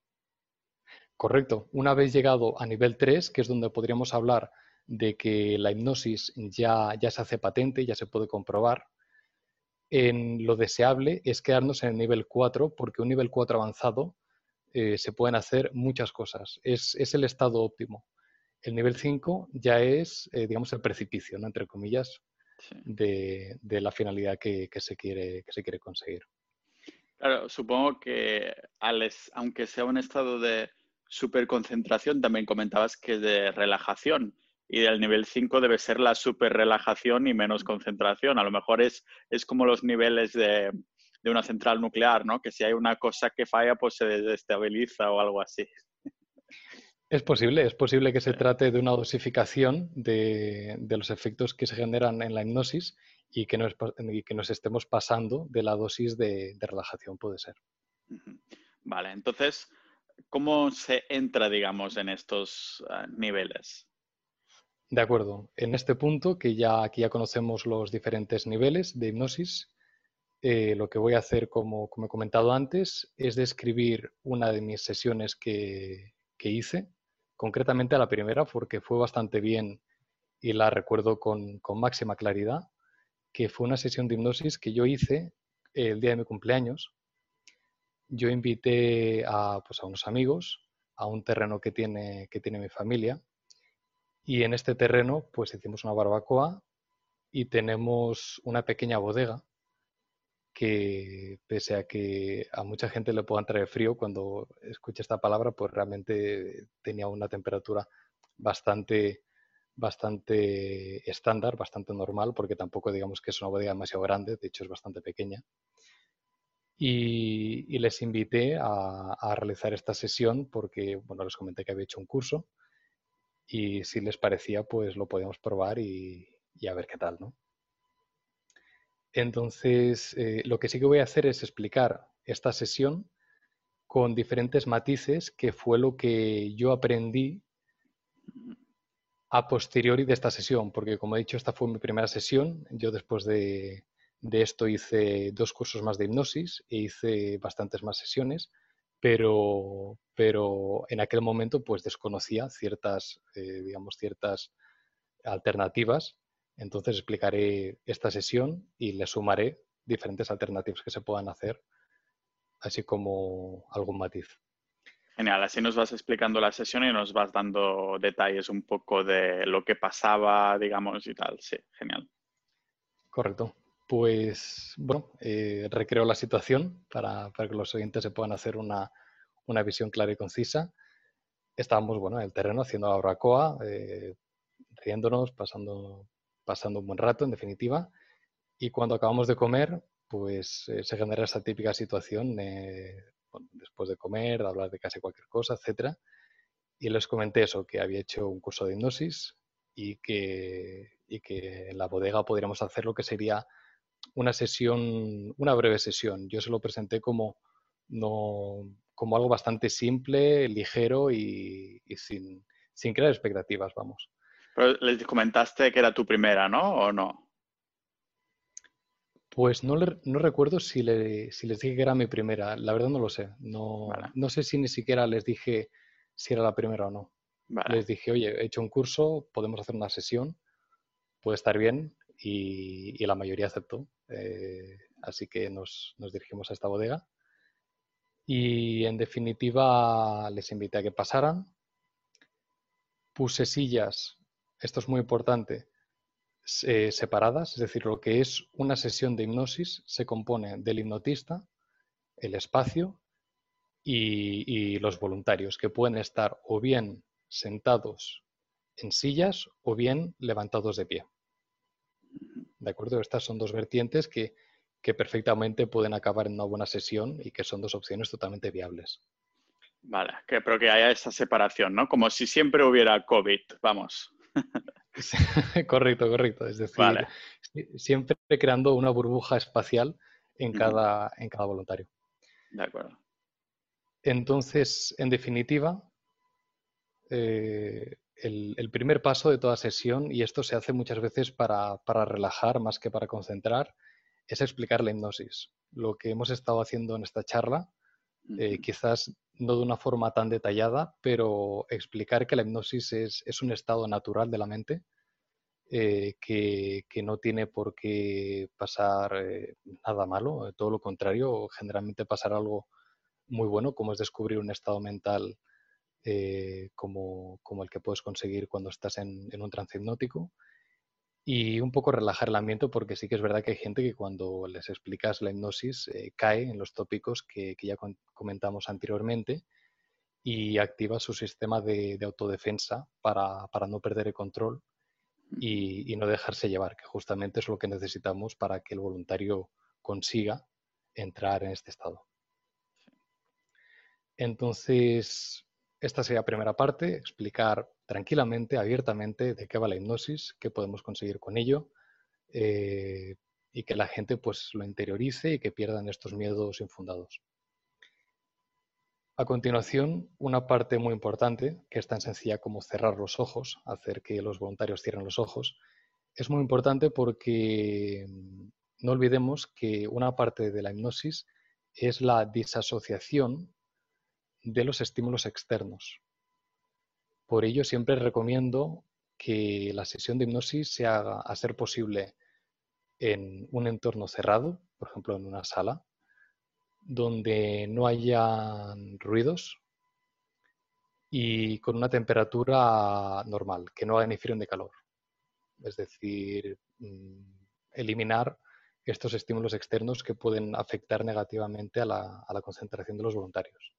O sea, que, haya lo mínimo de cosas posibles que te puedan molestar, ¿no? Que simplemente, como si fueras a meditar a lo mejor, ¿no? Un poco, que, quieres que, la mente divague un poco, ¿sería esto?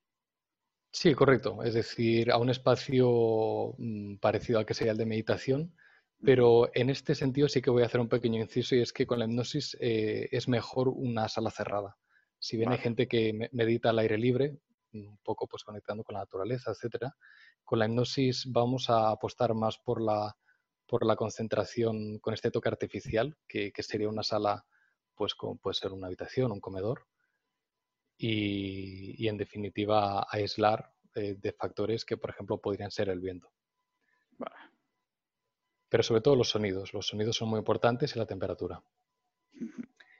Entonces, tras este segundo paso, que sería pedir que, cierren los ojos a los voluntarios, pasamos a focalizarnos en la concentración de la relajación, pero sobre todo en la concentración.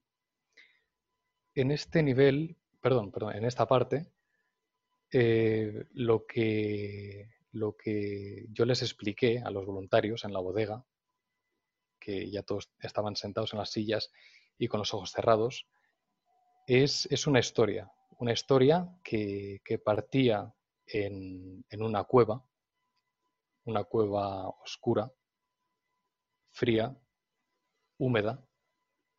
De hecho, habían pequeños charcos en la cueva y, con diferentes partes de, de, los pies podían tocar el agua de estos charcos y a su vez podían escuchar las gotas caer desde las estalactitas a las estalagmitas y un poco ser expectantes de esta inmensidad oscura que, que les rodeaba. Poco a poco ven un ligero reflejo lumínico en una de las húmedas superficies de las rocas que conformaban la cueva. Poco a poco te vas acercando a esa, superficie. La luz cada vez se hace más intensa y en definitiva ya estás a muy pocos metros de, esta luz y te das cuenta que es la luz exterior que ha penetrado por una parte de la cueva y que está iluminando esa roca. Al girarte, ves que esa luz viene de, una parte de la cueva en la que hay un túnel y te acercas a él y poco a poco vas viendo cómo esa luz cada vez se va haciendo más y más intensa. En efecto, es la salida de la cueva. Poco a poco te vas dirigiendo a la salida de esa cueva y cuando te quieres dar cuenta, lo que tienes delante es un paisaje de una playa paradisíaca.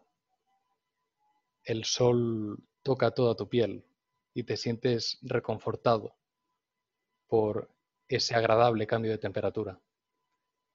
Notas la brisa del mar golpeándote la cara y notas cada grano de arena en tus dos pies. Oyes cómo el mar choca una y otra vez contra la arena y te sientes bien, muy relajado, muy concentrado y muy bien contigo mismo. Lo que acabo de hacer es una historia explicada a los voluntarios como una introducción a esta sesión de hipnosis en la que lo que se quiere conseguir es crear un diferencial de estado. Eh, en vez de pasar de un estado normal a un estado bueno, lo que hemos conseguido es pasar de un estado negativo, como era estar en esa fría y oscura cueva, a un estado positivo, eh, que era estar en, esta, en esta playa paradisíaca. Este diferencial de, estados relaja aún más la persona por, porque ha sido un cambio con, más intensidad. Este tipo de historias pueden tener vertientes muy, muy grandes, pueden ser historias totalmente diferentes, pero la, principal, la principal finalidad es que la persona se relaje, que se concentre y que le empiece a gustar, que ya se sienta bien. ¿Decidiste crear tú esta historia o la sacaste de algún sitio o la modificaste? O... La creí yo. En definitiva, eh, lo, que, lo que quería era pasar de, un estado, digamos, bueno, incómodo.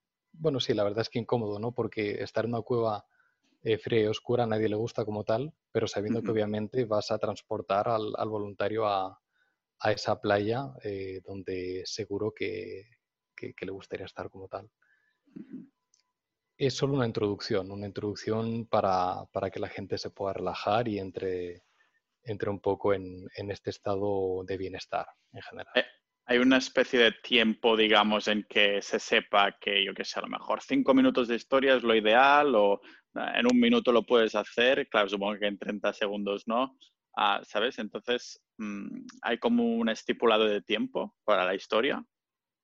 Mm, francamente no. Mm, no, no, creo que haya ninguna obligación en cuanto al tiempo, eh, en cuanto al tiempo de, explicación. Lo que sí que es muy recomendable es ser muy detallado, eh, hablar mucho de los detalles para que la gente se pueda, pueda fluir su imaginación. Claro, como un poco como Tolkien, ¿no? los libros de, El Señor de los Anillos, del Hobbit, que siempre pone ahí los detalles para, para transportarte dentro. Francamente no me los he leído, pero no dudo que, seguro que te transportan a, una situación en la que leyendo ya, ya te imaginas pues el estar en otro sitio. Em, es, en definitiva es eso, hacer que la gente se sienta bien, que, pierda incluso un poco el miedo eh, si algo le quedaba después de, la explicación de lo que es la hipnosis. Y algo que podríamos hacer, pues eh, ya no digo una sesión de hipnosis, ¿no? una sesión de relajación.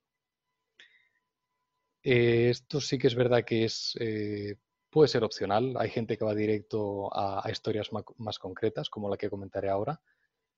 Pero, pero, bueno, siempre es bienvenida. Yo creo que es un paso correcto a la hora de, hacer la sesión de hipnosis y, gusta a la gente en general. Así que, así que creo que es un paso correcto.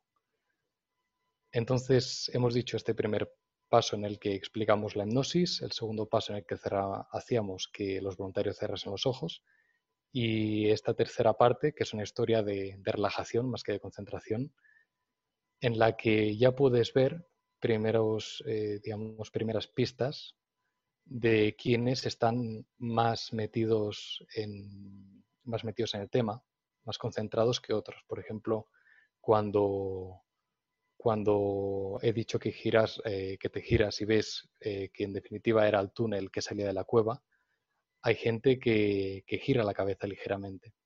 O por ejemplo, cuando estamos en la playa, cuando salías de la cueva y estabas mm, perfectamente, con todos los sentidos a un nivel muy satisfactorio, hay gente que sonríe muy sutilmente. Esto ya es una primera, eh, toma de contacto con los voluntarios que posiblemente vayan a llegar a un nivel más profundo de hipnosis. Como he dicho, esta es una primera historia. Eh, yo siempre salto a otra, a, la cuarta parte, que es, eh, digamos, una historia con más profunda, más, más incluso invasiva, podríamos decir. Y sí que es verdad que esta historia puede tener, de la misma forma que la tercera parte, bastantes vertientes, pero lo que yo hago es que cada voluntario se imagine que ahora mismo está haciendo eso que le hace tan feliz. Eso con lo que sencillamente eres feliz, que te aíslas de alguna forma del resto del mundo y que estás en, plena paz con, contigo mismo. Y que se imaginen esa situación en la que estás haciendo eso que te hace tan feliz y que pinte un cuadro haciendo, haciendo esa actividad o en esa situación concreta. Y que colgarías ese cuadro en el recibidor de tu casa para que todo el mundo pueda ver tu felicidad, tu máxima expresión de lo que es vivir la vida.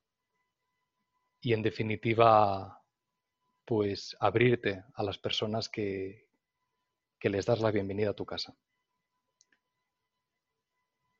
En esta historia, y aquí corto un poco, eh, digamos, el, hilo, lo que, lo que voy a hacer es la parte 5 y es la instrucción hipnótica. Esta parte es en la que vamos a saltar del nivel 2 al nivel 3. Recordemos que el nivel 2 era de concentración y relajación, pero sobre todo concentración, y en el nivel 3 ya era de profundización. Pasando de esta segunda historia más invasiva con el voluntario, pero a la hora con, un argumento más, más sólido y más inmersiva, acabamos haciendo la instrucción hipnótica. La instrucción hipnótica, y a esto les puede parecer raro a algunos oyentes, pero a mí me ha funcionado y muchos hipnotistas la, la utilizan, de hecho es el caso general, es recrear el estado en el que consigues llevar al voluntario mediante esta segunda historia, ese estado de tanta concentración de tanta, y de tanta relajación, y cuando notes que yo te haga un pequeño estiramiento en la muñeca del brazo izquierdo, vas a entrar en un estado mucho más concentrado. Un estado de concentración por mil, no por diez mil de esa concentración.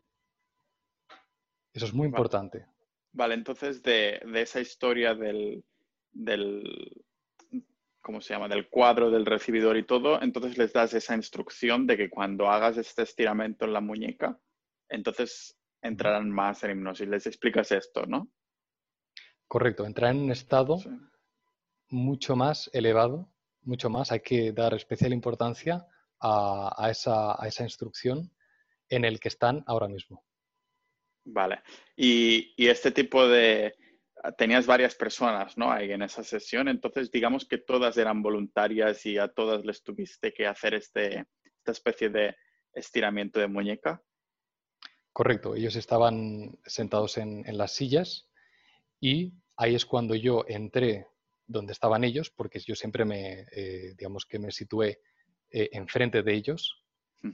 Y tras dar esta instrucción de lo que iba a suceder, fui uno por uno, que esto eh, se puede hacer perfectamente tanto si los voluntarios están sentados como si están de pie.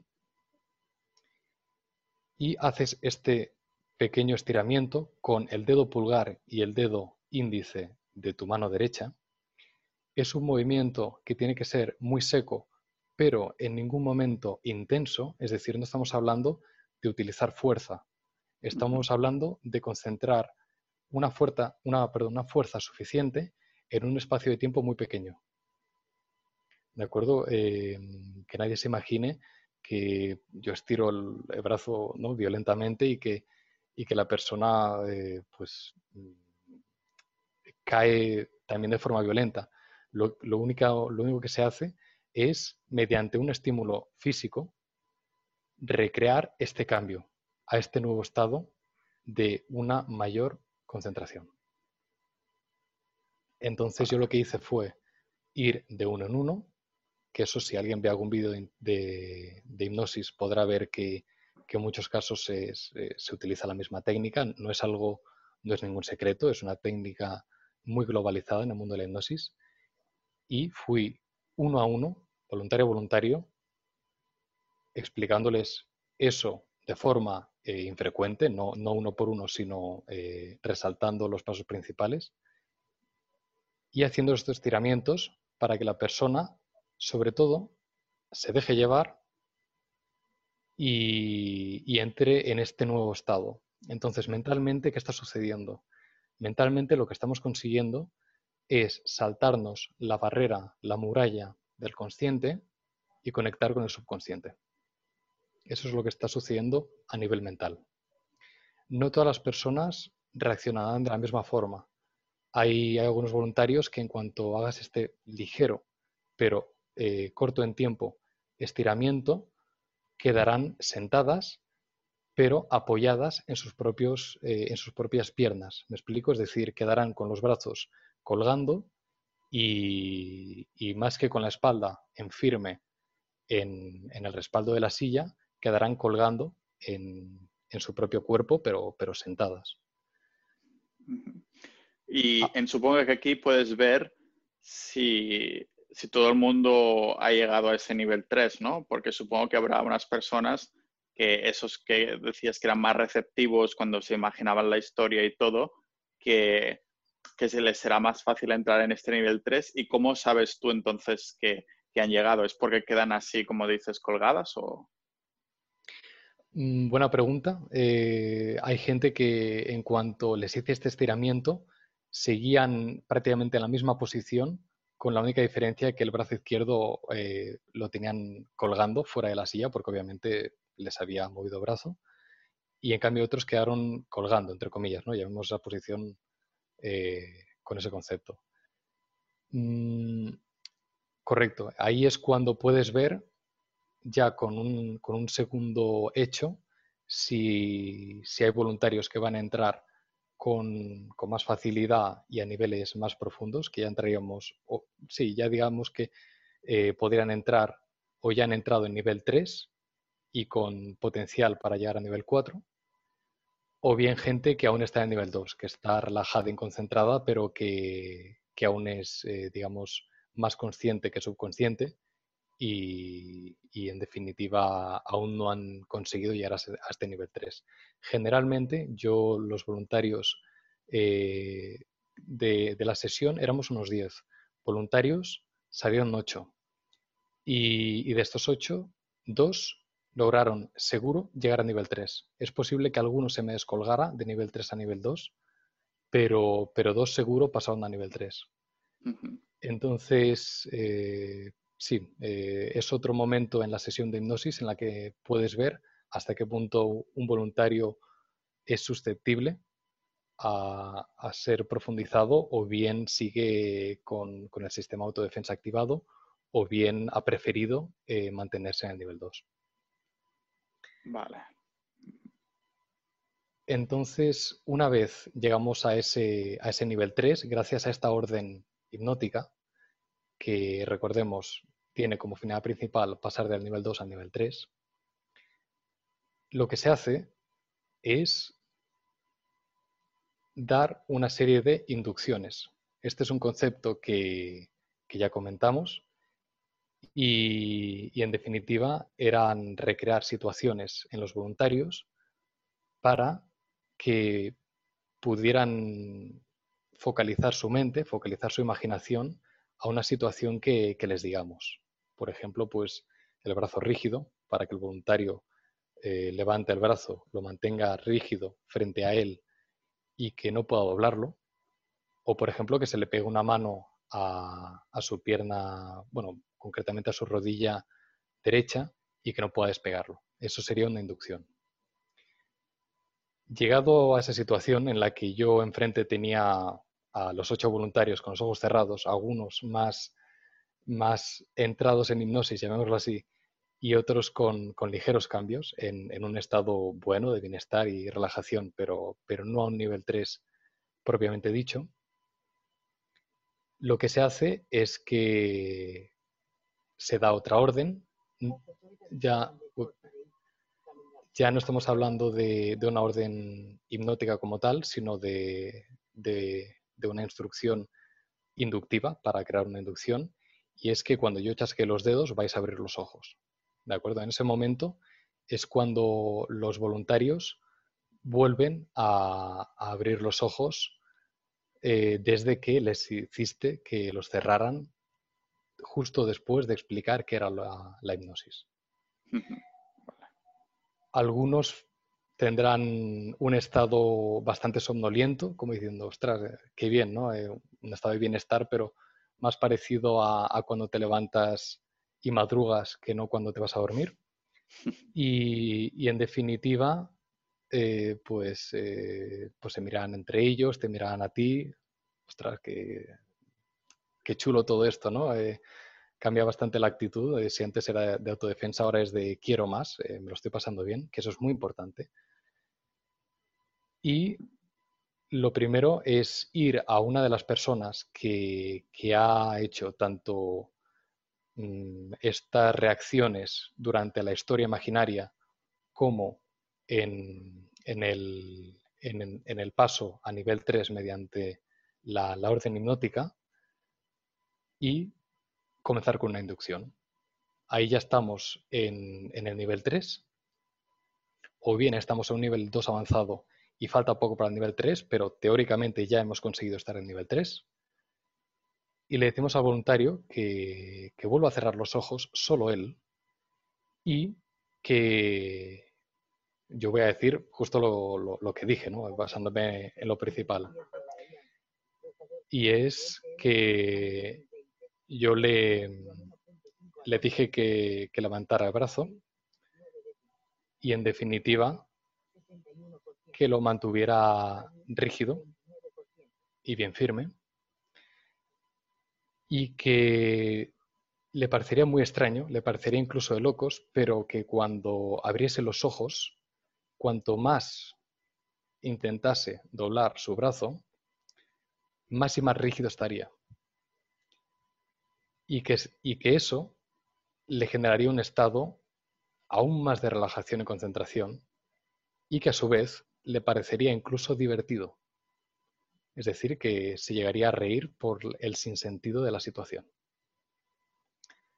Entonces, recuerdo que era una chica, eh, yo se lo hice, eh, le, ordené que, eh, que abriera los ojos mediante el chasquido, después de haberle dicho todo esto y que tuviera el brazo firme frente a ella. Y cuando abrió los ojos, pues, mm, claro, ella miró su brazo. Ahí es un poco el, momento de decir, bueno, ¿hasta qué punto realmente estás en este nivel 3? Porque es justamente mediante esta inducción o, otras parecidas si podremos confirmar que el voluntario ha llegado a nivel 3 o aún está en nivel 2. Y para mi sorpresa, pues, pues no, podía, no podía doblarlo. Eh, repito, esta era mi primera sesión de hipnosis y, yo creo que estaba más sorprendido yo que ella, ¿no? Francamente. sí, es típico, ¿no? la, verdad es que para hipnotizarse se aprende hipnotizando y, hay, que ser, hay que ser valiente porque, eh, y no tener ningún miedo a, la humillación o, a quedar mal porque, porque ya con un nivel 2 la gente ya lo agradece, es tan sencillo como eso.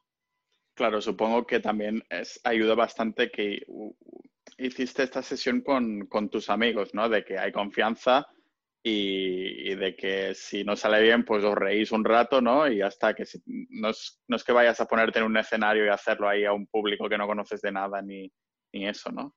Ah, Exacto, es decir, sí. E, era, era una sesión en plena confianza con amigos de toda la vida y, lo, peor que podía pasar era que nos echásemos unas risas. Así que a la chica del, brazo rígido em, le empezó a parecer gracioso entonces cuando no podía. Eh, no se rió como tal, pero sí que sonrió como diciendo, ostras, que, esto va de verdad, ¿no? Eh, venimos aquí un poco, un poco a ciegas, ¿no? Con, bueno, eh, Carlos había hecho un curso, a ver qué tal, y, esto parecía, bueno, a ella le pareció real y, y era real porque no es que te esperes 10 segundos, sino que puedes estar perfectamente medio minuto o un minuto entero diciendo, venga, pruébalo, eh, tan, eh, tantas ganas que tienes de doblarlo, tan rígido va a estar tu brazo. Eso es muy importante porque lo que consigues es que si han llegado a un nivel 3, eh, en definitiva el brazo va a estar muy rígido. Va a estar más y más rígido cuanto más lo, lo intente. Y esta, esta estructura, esta primera sesión, digamos que más o menos todas las sesiones de hipnosis seguirían a estas mismas pautas, aunque con sus detalles distintos, ¿no? Como la historia o, el tiempo de cada uno de estos pasos, pero más o menos serían lo mismo. Correcto. Eh, esta sería la estructura principal de, lo que, de, la que está formada una sesión de hipnosis. Hay que, hay que respetar muy bien cada parte y no, y no saltarse ninguna de ellas.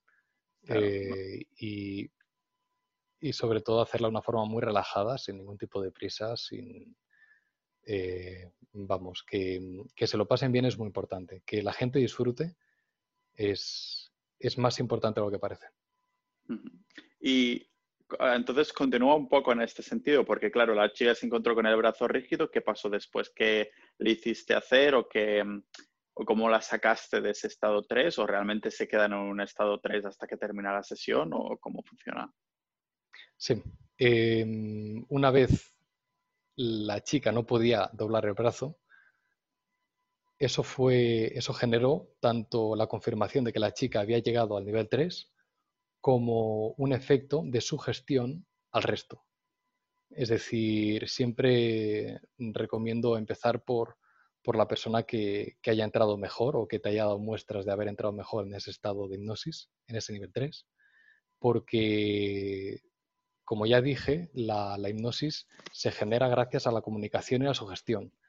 Y justamente las reacciones de otros voluntarios pueden ser un, efecto eh, genial de sugestión hacia el resto de voluntarios.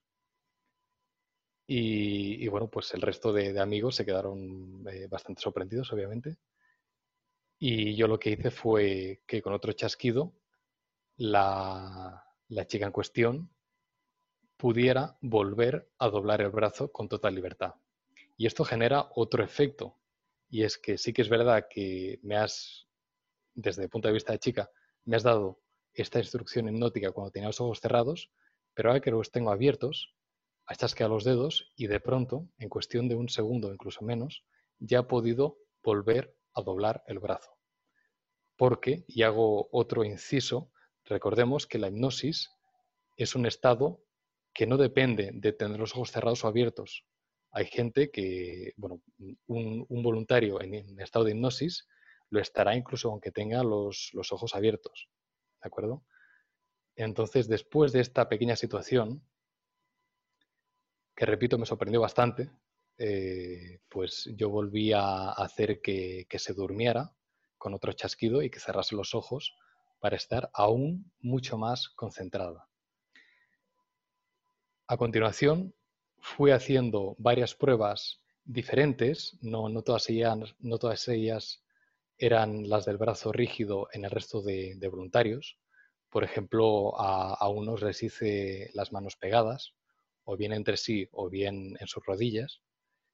Y, en algunos pues funcionó más que en otros, pero sí que es verdad que la otra, el otro voluntario que entró, que me confirmó ese nivel 3 fue, fue otro chico en el que, bueno, al que también le hice el brazo rígido.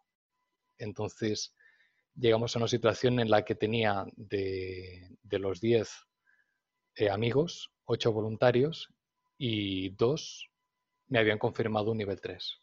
Entonces yo, llegado a ese punto, lo que decidí fue centrarme en, el chico y la chica, en estos voluntarios de nivel 3 confirmado, e intentar conseguir llegar a un nivel 4 mediante otras inducciones.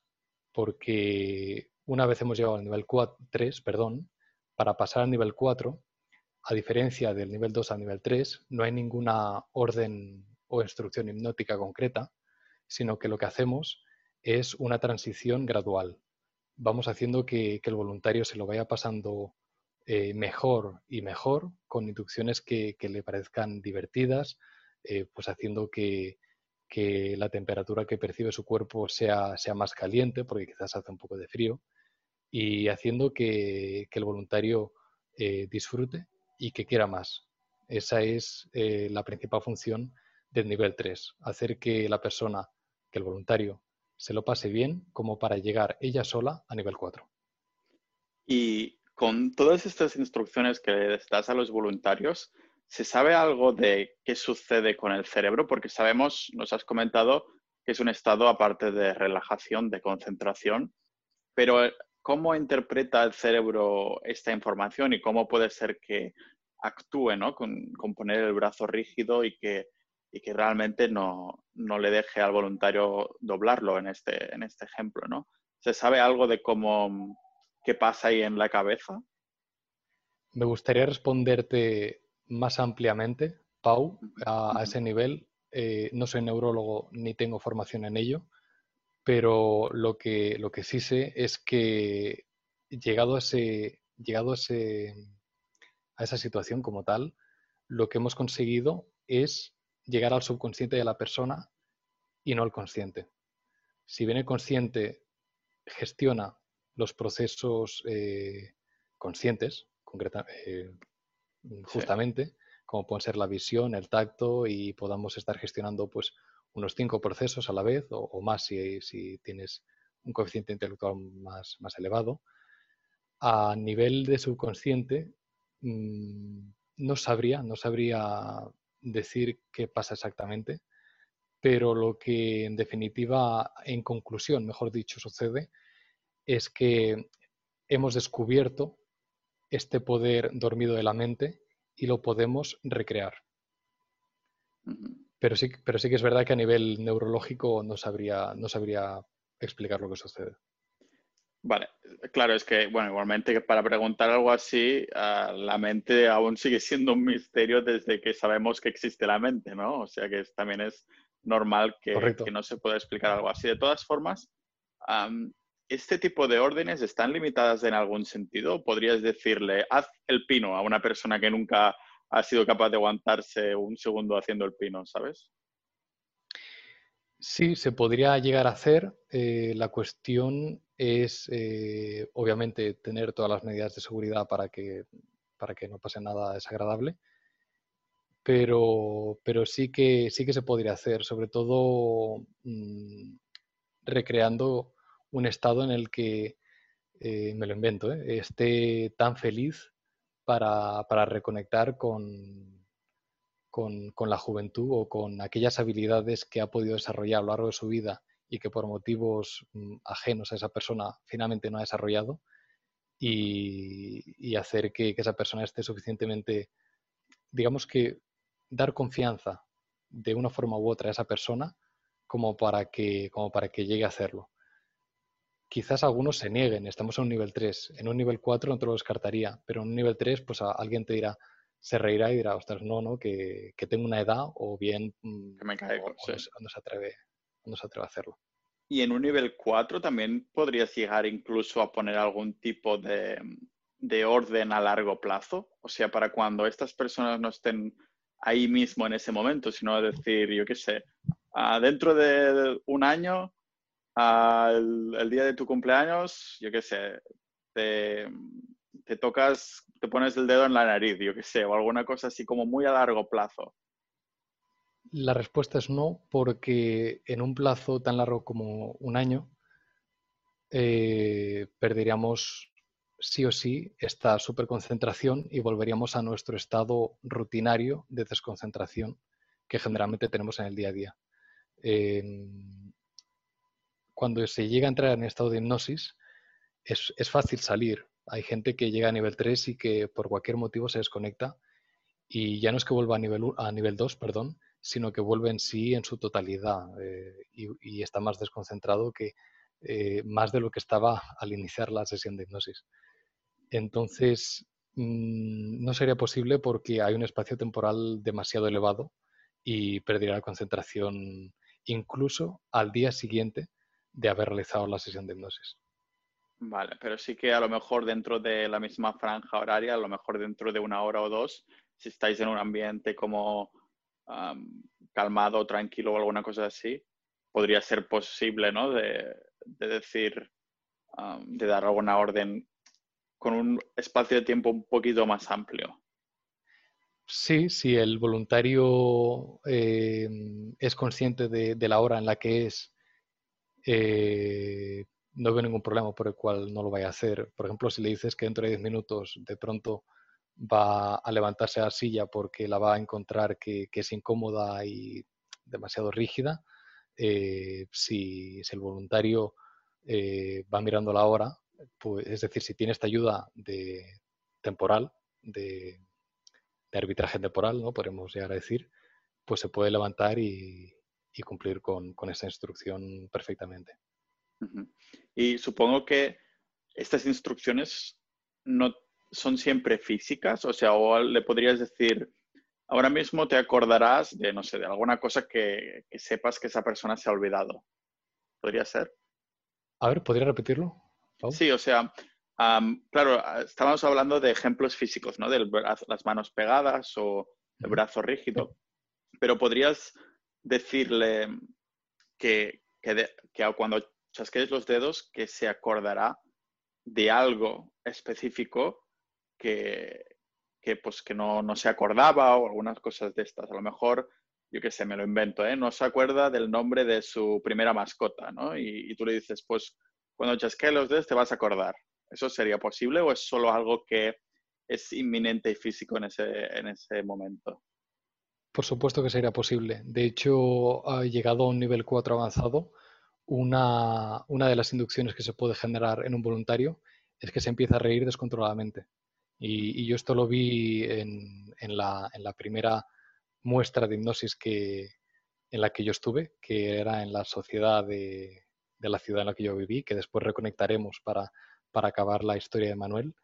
Eh, una de las inducciones que le hizo el mago a, la maga era que cuando chasquee los dedos eh, va a surgir en ella una risa totalmente incontrolable y cuanto más se ríe, más y, cu y cuanto más se riera, más ganas iba a tener de, de, continuar riéndose y cada vez a más intensidad.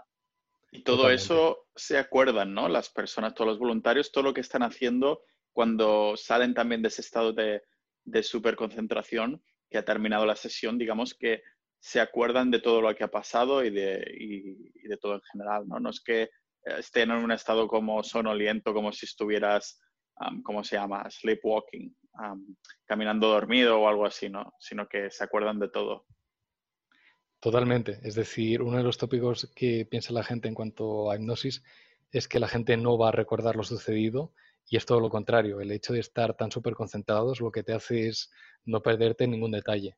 Eh, de hecho, cuando, cuando acabes con esta sesión, que después seguiré explicando, eh, lo, que, lo que hice fue preguntar a la chica, ¿te ha gustado? Eh, ¿Qué tal? ¿Cómo, ¿Cómo, ha ido? Y me ha dicho que, y me dijo que, que, le gustó mucho, que estaba muy relajada y que esta inducción le había gustado más que esa otra. Es decir, cada inducción la va, la va a recordar incluso mejor que tú mismo, porque el hipnotista no está en ese estado de superconcentración.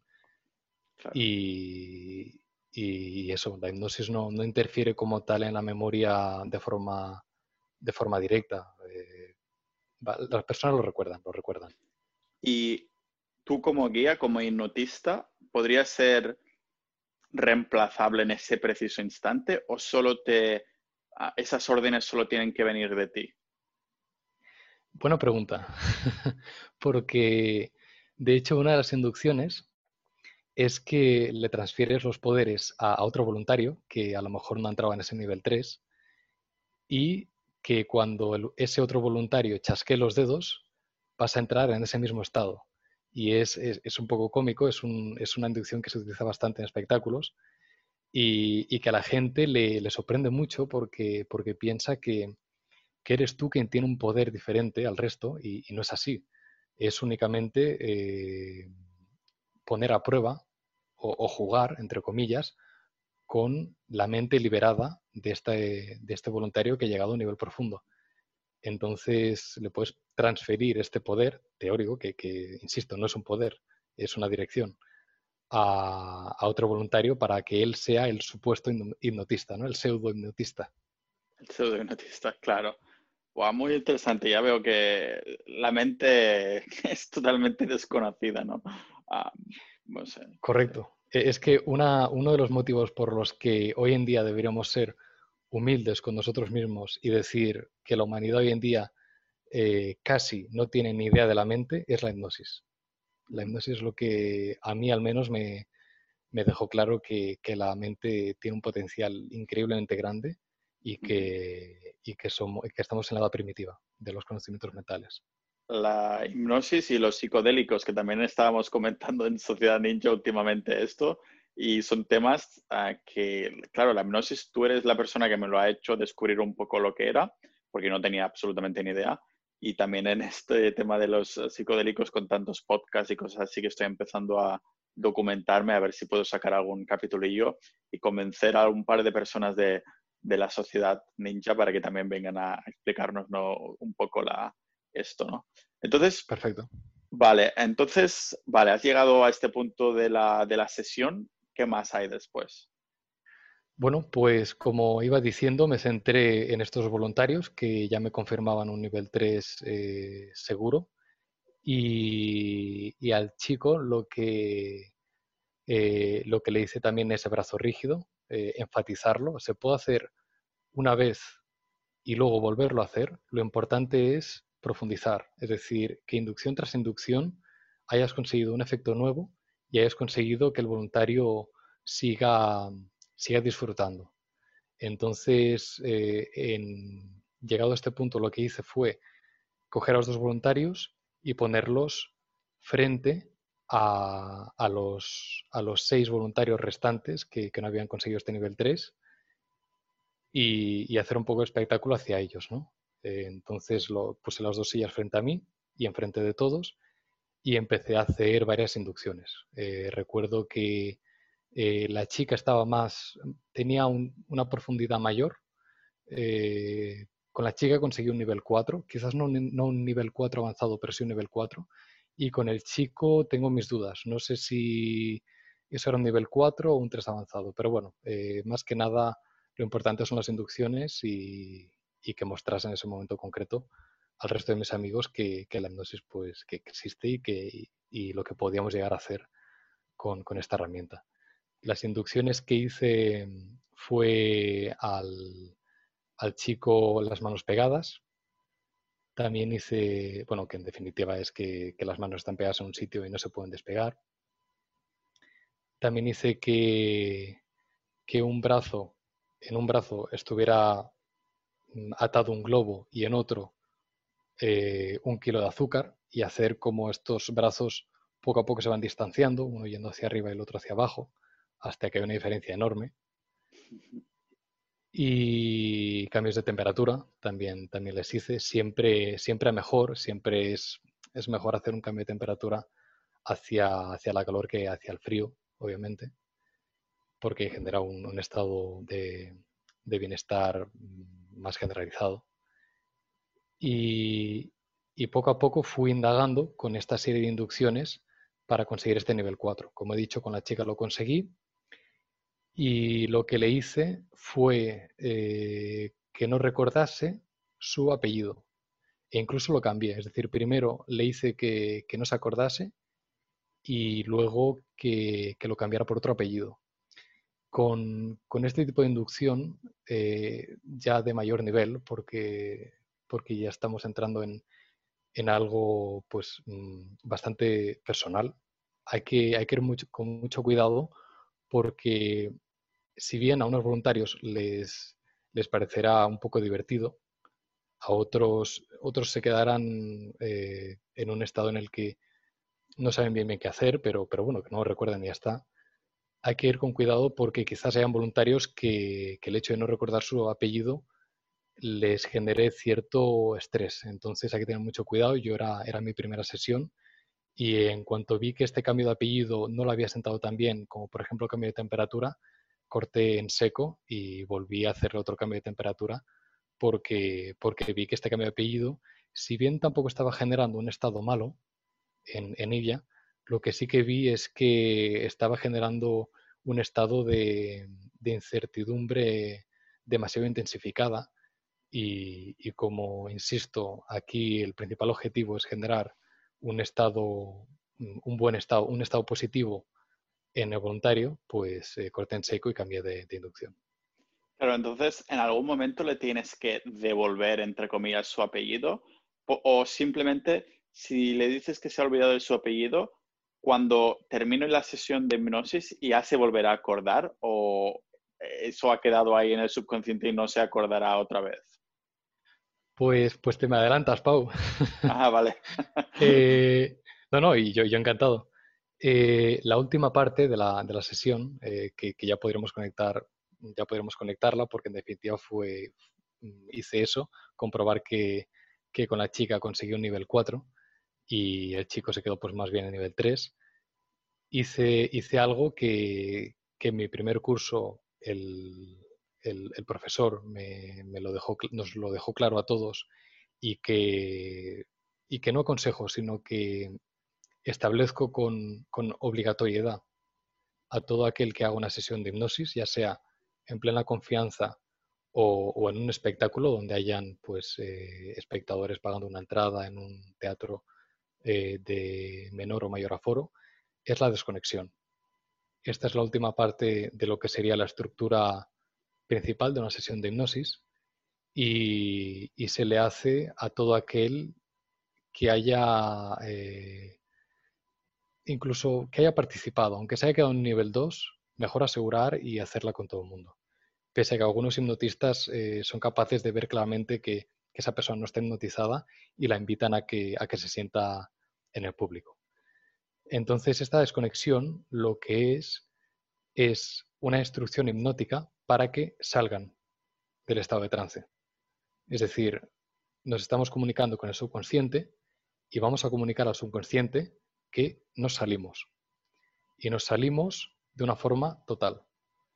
Eh, la frase mm, que tendrá sus vertientes, pero en definitiva es la, frase insignia para, para, realizar esta última parte de una sesión de hipnosis, es que los eh, voluntarios vuelvan a cerrar los ojos y que cuando los abran van a estar exactamente en el mismo estado en el que estaban cuando entraron al teatro o, en esa sala para hacer la sesión de hipnosis.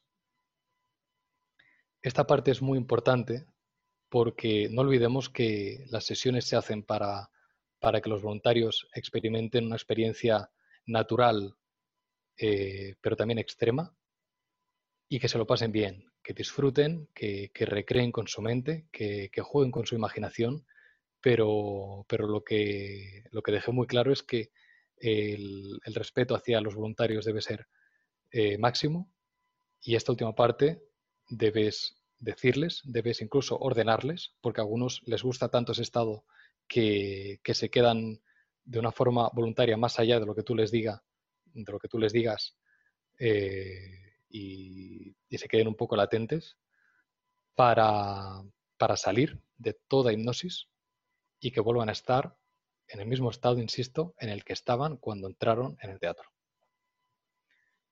Y luego les haces abrir los ojos y compruebas eh, que, en definitiva está en ese estado. Eh, ¿Cómo comprobarlo? Muy fácil. Eh, les vuelves a chasquear los dedos, les vuelves a hacer instrucciones hipnóticas y obviamente no te responderán, porque ya habrán salido de ese trance y ya estarán pues de la misma forma en la que entraron en la sala.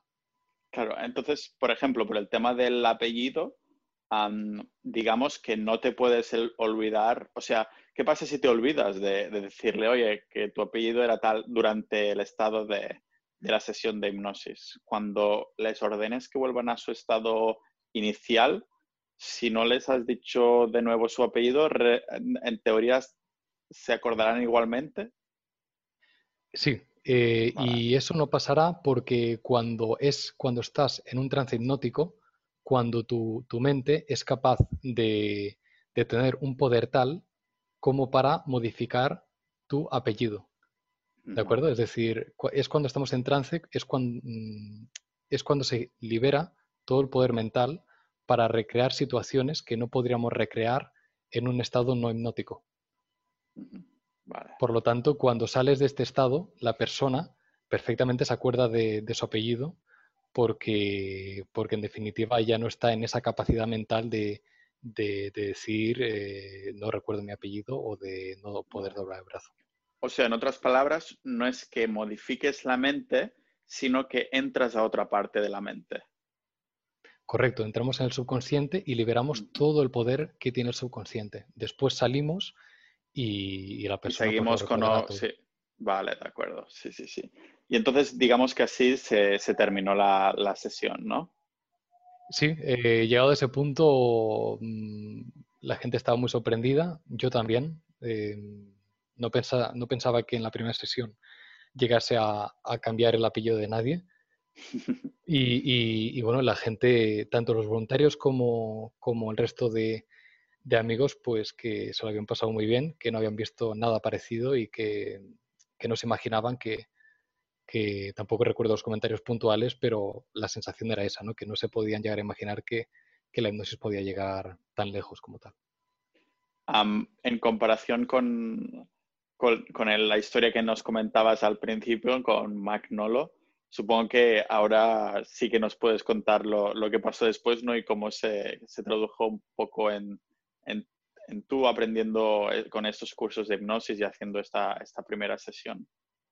Correcto. Tenemos pendiente cerrar, cerrar con la historia y, bueno, vamos un poco a rememorar. Eh, estamos en la sociedad de ilusionismo de, mi ciudad.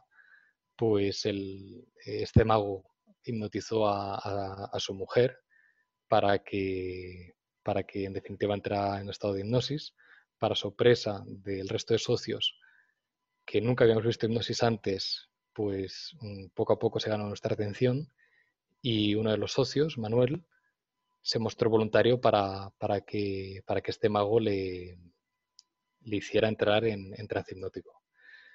Entonces, Manuel entró muy rápido, la verdad es que mm, entró en, minutos, no sabría decir exactamente el tiempo ahora, pero, pero me pareció algo bastante, bastante rápido. Y lo que hizo fue, bueno, no solo entró rápido, sino que profundizó también muy rápido y llegó a nivel 4. Y en definitiva, el, hipnotista, el mago, que a partir de ahora pues llamarnos hipnotista, él le hizo eh, le hizo recrear, le hizo pensar que otro socio de, la sociedad iba a ser Juan Tamariz. Juan Tamariz es un mago eh, que es una eminencia, tanto a nivel nacional como internacional, y obviamente pues todos los magos mm, le, tenemos, le tenemos un aprecio natural. Y, le hizo pensar eso, que, otro, que otro socio de la sociedad era Juan Tamariz que ya estamos entrando en una ilusión óptica, más que en una ilusión de, información personal como, como, el cambio, como el cambio de apellido. Y bueno, pues Manuel estaba cual, fan al lado de, la persona famosa que, sigue, ¿no? Eh, y, y, le pidió y le pidió a otro socio que le hiciera una foto con el móvil. ¿no? Él, bueno, pues posando, ostras, aquí Juan Tamariz que ha venido a nuestra sociedad, un poco una, situación totalmente surrealista. Yo, yo, yo, no me podía aguantar la risa, francamente, porque, porque casi no me lo creía, pero, pero sí, se hizo la foto y poco después le, sacaron del hipnotista, el mago, le, le sacó del trance. Manuel volvió a su estado normal, ¿no? eh, su estado posterior, perdón, anterior y, se puso a mirar el móvil. Entonces se puso a mirar el móvil y estaba revisando la, foto que se había hecho con Juan Tamariz. Y total, que, bueno, todos nos estamos más o menos riendo, eh, de buen rollo, obviamente, pero, pero no pudiendo aguantarnos la risa. Y yo distingo un poco cómo, Manuel eh, no tiene una expresión eh, digamos, positiva. ¿no? es decir, que está un poco enfadado. Está diciendo, bueno, pero, pero vamos a ver, yo me he hecho una foto ahora mismo, la recuerdo perfectamente, y me acuerdo que dijo, a ver, ¿quién me la ha borrado? ¿Quién me ha, ¿quién me ha borrado la foto? Porque, porque es lo único que ha podido pasar. Alguien me cogió el móvil y me la ha borrado. Y, y, lejos, y lejos de enfadarse mucho o entrar en cólera, que obviamente no sucedió, Manuel estaba enfadado. Y a mí, eso, ese hecho fue el que, el que me propició a decir, esto de la hipnosis mm, va en serio. Es decir, hay algo. Hay algo en la hipnosis que me estoy perdiendo y, que, y que llegado a ese punto, después de, del enfado de Manuel, entre comillas, vamos a llamarlo, mm, me hizo cambiar, de, me, fue un punto de inflexión en el que ya creía más que que no creía porque Manuel siempre, siempre ha sido una persona muy buena, muy, muy calmada, eh, que, eso que no te la imaginas enfadada.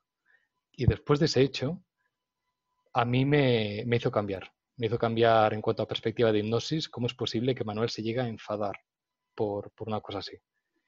Wow.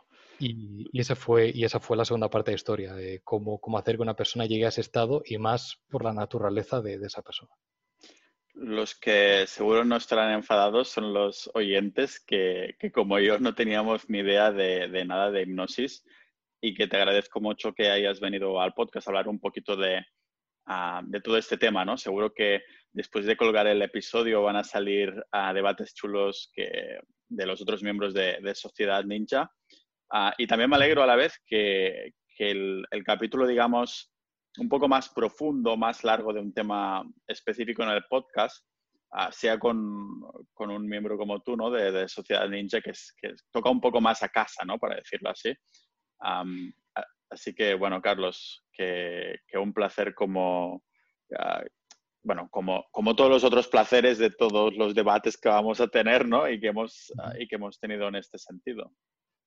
Mm, el placer es mío, Pau, y gracias por, por dejarme eh, dar más información de este tema que, que, a veces es un poco, entre comillas, maltratado para la sociedad actual, pero, pero que tiene mucho potencial y que, y que nos puede ayudar a la humanidad a conseguir grandes cosas.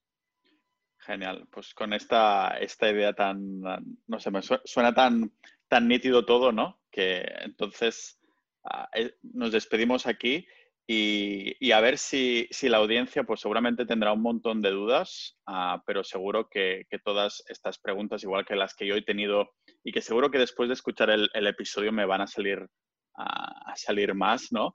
Ah, pero que, que te pone en perspectiva eso, ¿no? De que, ostras, pues realmente ah, tenía una idea equivocada de algo que no sé cómo he llegado a la conclusión de que eso era un puro teatro y, que una persona que sabe del tema, que te lo explica bien, entonces te abre esas puertas a, decir, un poco también a, tocar el ego, ¿no? De, ostras, pues tal vez si no sabía nada de esto, tal vez no sepa mucho de otras cosas también, ¿no?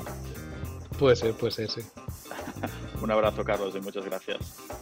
Otro Pau, gracias.